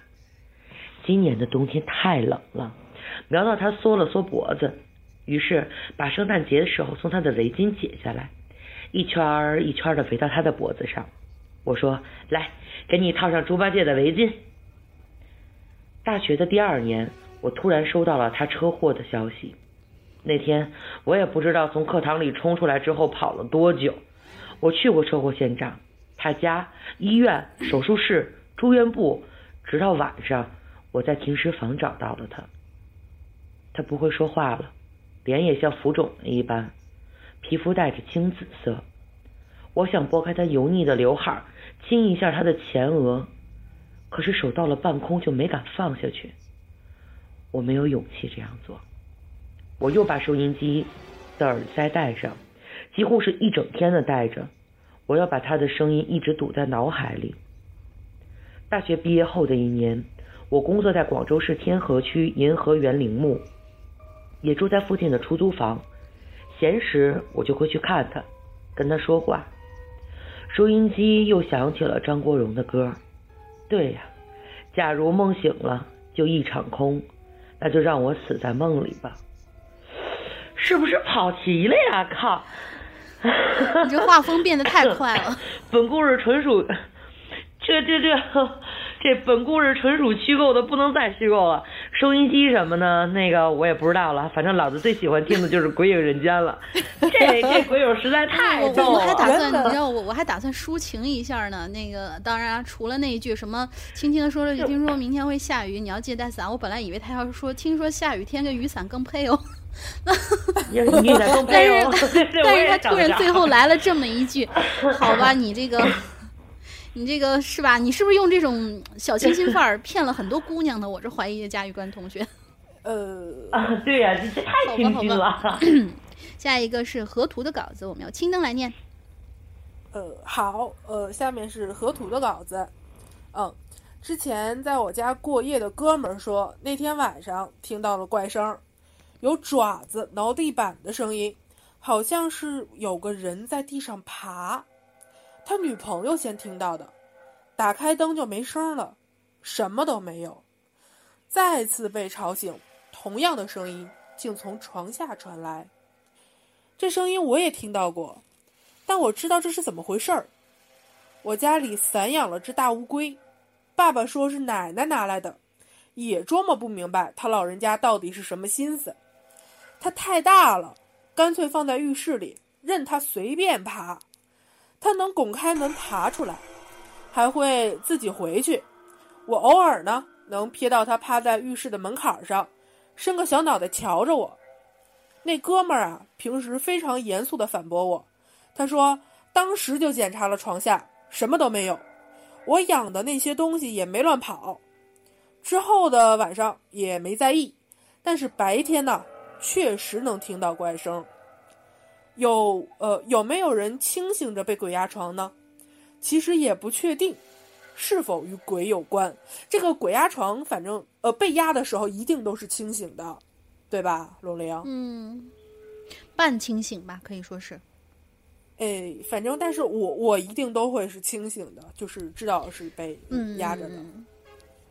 对，然后躺在这间休呃躺在这间屋里休息，没多久呢，耳朵里会有细细碎碎的声音响起，好像是很嘈杂、很混乱，音量越来越大，也越来越清晰。与此同时，我就逐渐感觉不到我的身体了，但此时是醒着的。如果试着动动指尖儿，就又可以动了。声音也会在瞬间消失。几分钟后啊，这个声音又重复响起。有时候折腾几回也就没事儿了。再不然呢，我就拖着被子去另一间屋里了。那屋里铺了很厚的地毯。我曾经等着一，我曾经等着声音清晰到可以分辨的程度，直到完全动不了。哎，他这句话我没太看懂。呃，他他的意思是说，这个声音完全清晰了之后，他就动不了了，可能是是吧？嗯，对对对，一般好像都是这个样子吧。鬼压床就是你在完全动不了那个状态之下，但你脑袋又清醒的时候，你你的五感会非常非常非常的敏感，也就是说，在这个声音会变得非常清晰。嗯，呃，当呃当就要理解声音的内容。我却直觉那似乎是不该被察觉的东西。嗯，从床和茶几之间的缝隙中，我看到了些形状不规则的东西，影影绰绰，晃来晃去。还有墙上的画儿，是我老师的作品，一笔一笔的墨迹似乎在扭动，像有生命一样。这些好像和我隔了层纱帘儿，在即将被掀开的时候。有东西落在了我的背上，一切就都正常了。是那只花，是那只狸花猫。高中时候，有一天回家，听到衣柜里有响动，打开门就看见了它。我一个人住，房间在顶层，也不知道它怎么爬进来的。我抱着猫回想刚才，是我趴在床上的，怎么就看到了床头上方挂着的画呢？好多事儿发生的呀，也是莫名其妙，但想想呢，也挺有趣的。也许在 Evermatch，爱德华·蒙克，挪威画家，现代代表，嗯啊，现代代表主义绘画，代表作《呐喊》。哦哦，好吧，这是个科普。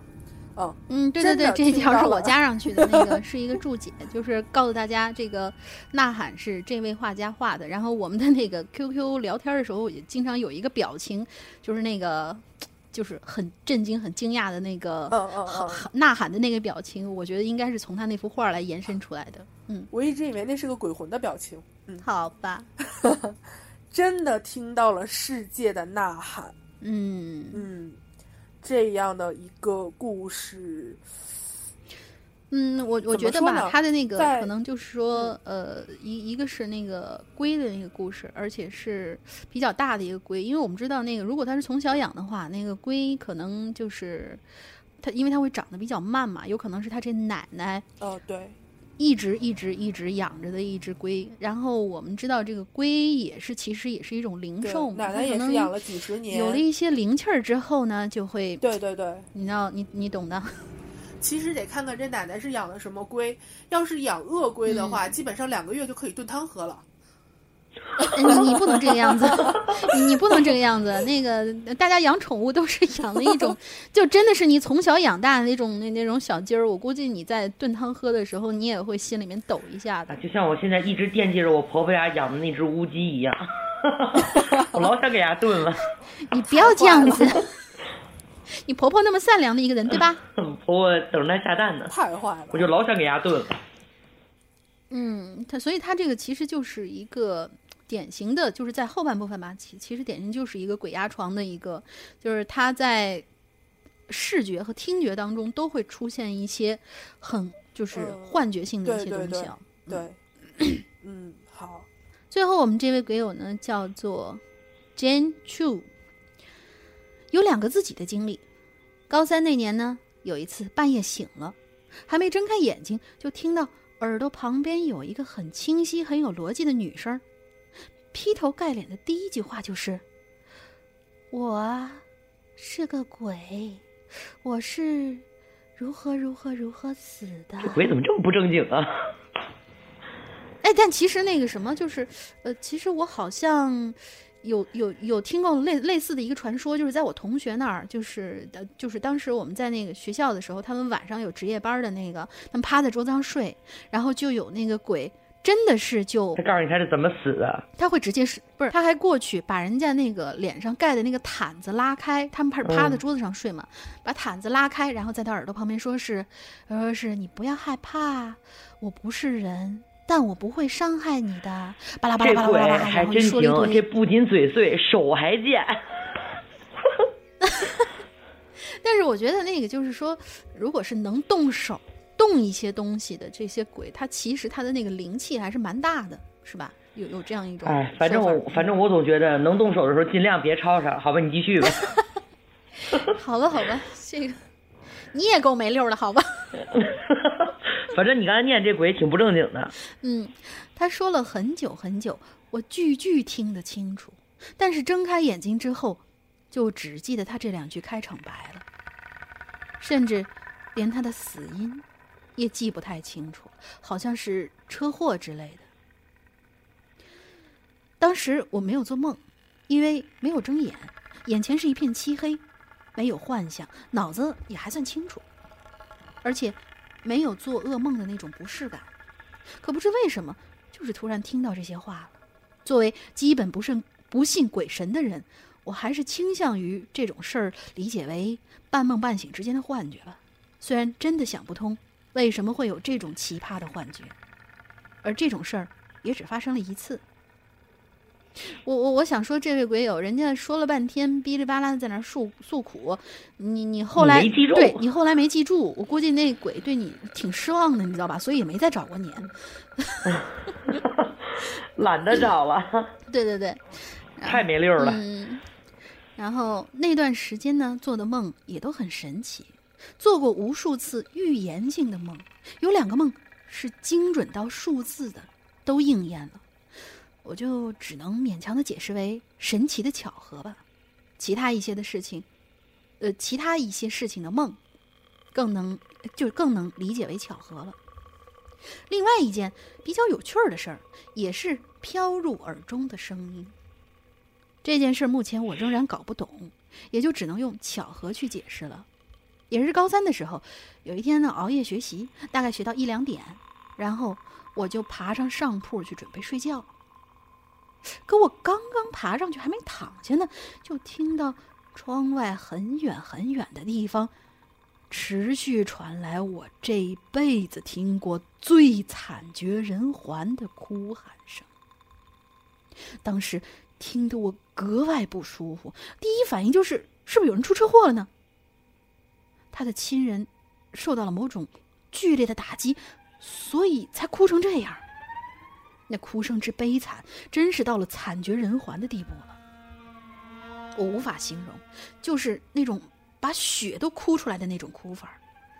我是从来没有听过这样难过的哭声的，而且哭了好久好久。哭声很小，但一直隐隐约约的都能听到。如果我当时是个自由身，或许还会跑出去找找声音的来源，帮忙报个警啥的。但当时是学生，连宿舍门都出不了。而且不确定到底出了什么事儿，所以我后来就睡觉去了。再后来，我去北京上大学，大概大一大二的时候吧，在学校对面的麦当劳自习，当时旁边桌坐着两个女生和一个男生，虽然我不认识，但是也是我们学校的学生。他们三个人就在那儿狂侃自己以前遇到过的灵异事件，导致我各种走神儿。到了后来。那个男生就说：“哎，我遇到过一事儿，但是不知道算不算灵异啊。”结果他就讲了一个跟我一模一样的经历，就连描绘的那种形容词都跟我一样，什么猜测是车祸呀之类，听得我整个人都呆住了。所以，我还是忍不住的去过去跟他搭讪。我问他你是哪儿人呢？然后他说的那个城市跟我高中所在的那个城市，居然不是一个，所以我也搞不懂怎么会有这种巧合，也就没有跟他讲我经历过同样的事儿了。别的呢就没啥了。嗯，这这鬼也够背的，找了好几个人，谁都没记住他到底是怎么死的。哎，不不不，我觉得他那个就是他是讲了，基本上是属于两个半故事。就是第一个那个女鬼的那个事儿算一个故事，然后第二的这个有人哭喊的这个，我们可以理解为就是我们刚刚提到的那种什么，你突然听到了你周围没有发生过的事情的那嗯嗯对那种传说，然后这个人好像是就就感觉跟发邮件群发一样，发给这个人又发给了我们这位鬼友，就是发给那麦当劳的那个人又发给我们这鬼友，他群发了一下，你知道吗？我我怎么感觉最后一个他说的是第一件事啊？就是有个女鬼跟他说，说说说我是个鬼，这他不是一直也是猜测是车祸吗？对，呃，也就是说我们这几个故事其实是可以联系联系起来讲的，是吧？嗯，因为我看见所以说他这鬼还是挺背的。因为我发现他的这个时间跨度还是还是挺大的，就是高三一直到那个大学的时候，大学都是对对对，都是那个过了好几年以后的这这这这事情了，嗯。哪有好几年？不就是连着这三年吗？那那你如果说是呃，咱这个乌鸦嘴一句啊，就是如果比如说就碰上那种，比如说落榜的呀，要复读的呀，那就不止三年，对不对？呵呵，好吧，你赢了。好吧，好吧，好吧。好嘞，这脑补那个画面，这鬼友也能记住你了。唉，好嘞，我们那个最后一个啊，就是现在这个话题的这个故事，就是到这儿为止。然后我们最后一个还是按照惯例给我们讲一，给我们大家讲一下这个滕大仙儿讲故事的这个环节啊。凤凰这城市不知道大家去过没有？老城区这边呢靠山，那边傍河。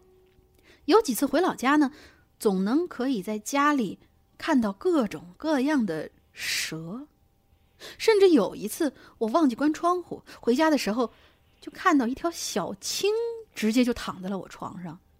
所以今天我就讲一个关于蛇的故事。每个地方啊都有那么一地痞，我们那边也有。没工作，后来去过广州，过了几年呢，觉得自己是个货色了，回来以后就到处的耀武扬威。那年记得是爆发山洪，河里没啥可吃的，那哥们儿就跑去山里挖地，挖了几条蛇回来。那老人家的都劝他：“你把蛇放了吧，说这山蛇吃不得。”可那孩子怎么可能听呢？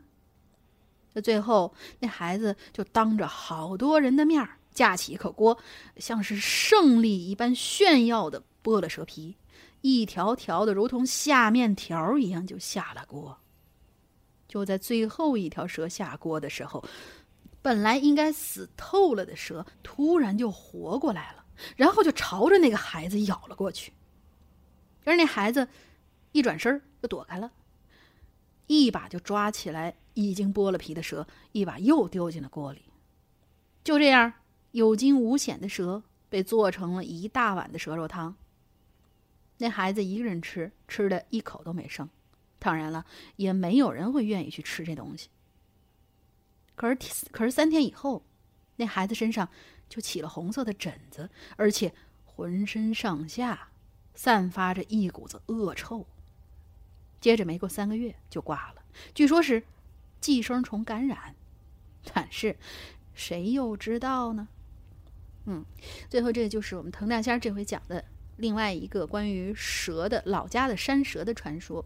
嗯，那个我觉得那个老人们奉劝他，这个是有道理的，因为对对对，嗯，山里的动物不能随便吃，因为老人家们都信奉这个，呃，山里的这些动物都是山神，他说就是他们他们是山神的化身，可能会有这样的传说，所以就奉献给别嗯，吃。还有就是不光是这些，关键是蛇这东西也不能乱吃。对对对，我记得有一年我在珠海，然后就是有人请客嘛，去吃，就是要有人要去吃蛇，他们也是抓的这种野生的蛇。嗯是我记得特别清楚，是一条白色，就是不不什么白色，就是挺粗的一条蛇，是嗯，你这要真有点发，那你要真啊你你这要真是白色的话，那我就问问你是不是把素贞吃了？呃，我告诉你，还真是有点有点发白，它那种青白色的那种那种蛇，哎，而且还特特别的长，那个那个蛇得有两米多长，哦，然后而且还对对对，还挺粗。嗯，然后当时一看见这个蛇，我跟那个蛇就对了一下眼儿，你知道吗？然后当天因为是有人请客来的，你又不好意思说别的，最后就是人家说要把蛇杀了，我我也不能说别的，因为那时候我还是个算是个孩子吧。嗯但是那时候毕竟已经出来了嘛。嗯然后我就我就跑到后面，我就跟那服务员说，我说你给我换个菜吧，我要把这蛇我买了，就该多少钱我掏。但是这蛇你别给我杀，你给我放了，你给我拎到袋子里，给我放一边儿。我走的时候我拎走。当天那条蛇就没吃，其实大家也明白怎么个意思，因为毕竟我一女的也不能说我啥呗。嗯然后我就把那个蛇就拎走了，拎走以后回去，因为当时是在珠海，然后他们带我去了一个什么景点儿，因为也就拎着那条蛇嘛，嗯，然后就到了一个什么景点儿，我就开了袋子把蛇就给扔了。哦，你就是说是你带着这个蛇的时候，你是压根儿没有让它杀，然后这蛇还是活着的是吗？对对对，然后这蛇在你袋子里头没没折腾吗？折腾了，哎还行，没有怎么折腾那个蛇。就你知道，你知道那种感觉吗？就是你跟那个蛇一对眼儿，就好像这个蛇跟你说：“你确定你要吃我吗？”反正给我就是这种感觉，你知道吗？我觉得它它也是带着威胁或者说带着求救的那种那种感觉吧，对对因为长到这么大的蛇应该是有灵性的那有灵种感觉性了嗯，所以就就是一个青白的蛇。对，所以就是嗯，我们不主张太多的去迫害这些，哪怕它是野生的呢，这些小动物，对对吧？对对，嗯，还有就是，如果我们在一个科学的一个角度去讲的话，山里头东西你真说不定，它真的会有什么就是开水都煮不死的那种寄生，或者说对寄生虫，或者说是呃病毒什么之类的东西，吃完以后那就。反正就是自求多福吧。别瞎吃。对对就像说那时候得 SARS 的时候，不就说什么吃果子狸吃的吗？但是其实好像我记得在一个辟谣的一个地方看到过，就是有人说是这个好像是冤枉果子狸了还是怎么着，所以我们怀疑那个当时他吃的那只果子狸身上碰巧是有什么东西，而不是整个果子狸的那个群体，就是不咱不能一棒子把人家那个这个品种给打死，是吧？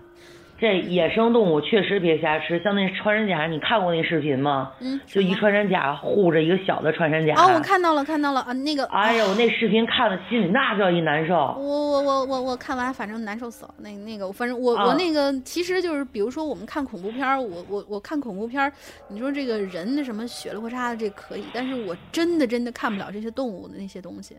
嗯，对，嗯还真是实在，因为我觉得动物这种东西，它本身它就是没有什么弱势对它没有什么自保的那种空间在，所以就是当弱势群体。当人对于它进行一些迫害的时候，它真是仅有的一点儿点儿的那种，比如说穿山甲，它身上就仅有那么一层甲壳，去保护他自己或者保护对他来说很重要的，比如他的孩子或者怎么样的那种。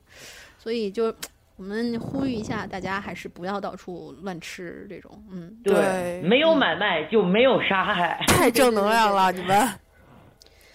呃，呃对我们这个，我们不是开头是一个有节操对的节目。对我们说了，开头 就说了，我们是一个有节操的一个节目，并且我们还是一个有正能量的一个节目啊。嗯，对对对，好了，今天的那个基本所有的内容就到这儿了。我们现在赶紧就是赶紧结束，然后就赶紧放掌柜，掌柜实在太辛苦了。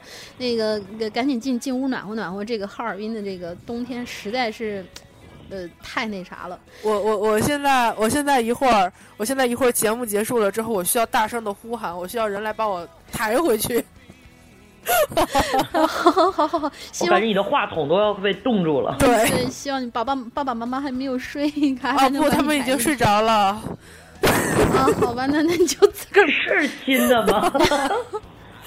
好嘞。那个，呃，我们来请妖孽来说一个我们的进群密码吧。嗯，好，啊，进群密码对，随便说一个。随便说一个对。那个，那好，那咱们得罪龙陵那人叫什么呀？咱们咱们得再加深一下印象。我告诉你，会有点名记住的那个那个鬼友叫什么我告？诉你，妖孽耿夫人，这是你在鬼影做的最后一期节目，你信吗？我恨死你！这个大大家一定要记住。好吧，好吧，好吧，那就这样吧。嗯，呃，嗯那行嗯，大概下周的时候呢，我们的那个我们的大家长，我们的石阳哥就应该度假回来了，很 happy 回来。至于他有没有真的把那个沙滩上的沙子带回来呢？这个我们就我我们 我们赌一把呗。他敢他会给你带的。嗯，我我我们赌一把，他敢不敢啊？好，嗯、那我们这期节目就是我们的这期呃板儿砖特别节目。宝儿砖特别节目就到这里了所以希望大家这周快乐开心拜拜。拜拜。拜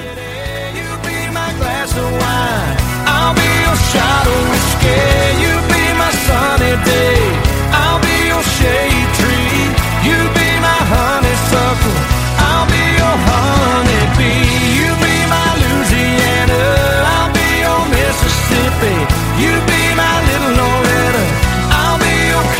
Quitty, you be my sugar baby, and I'll be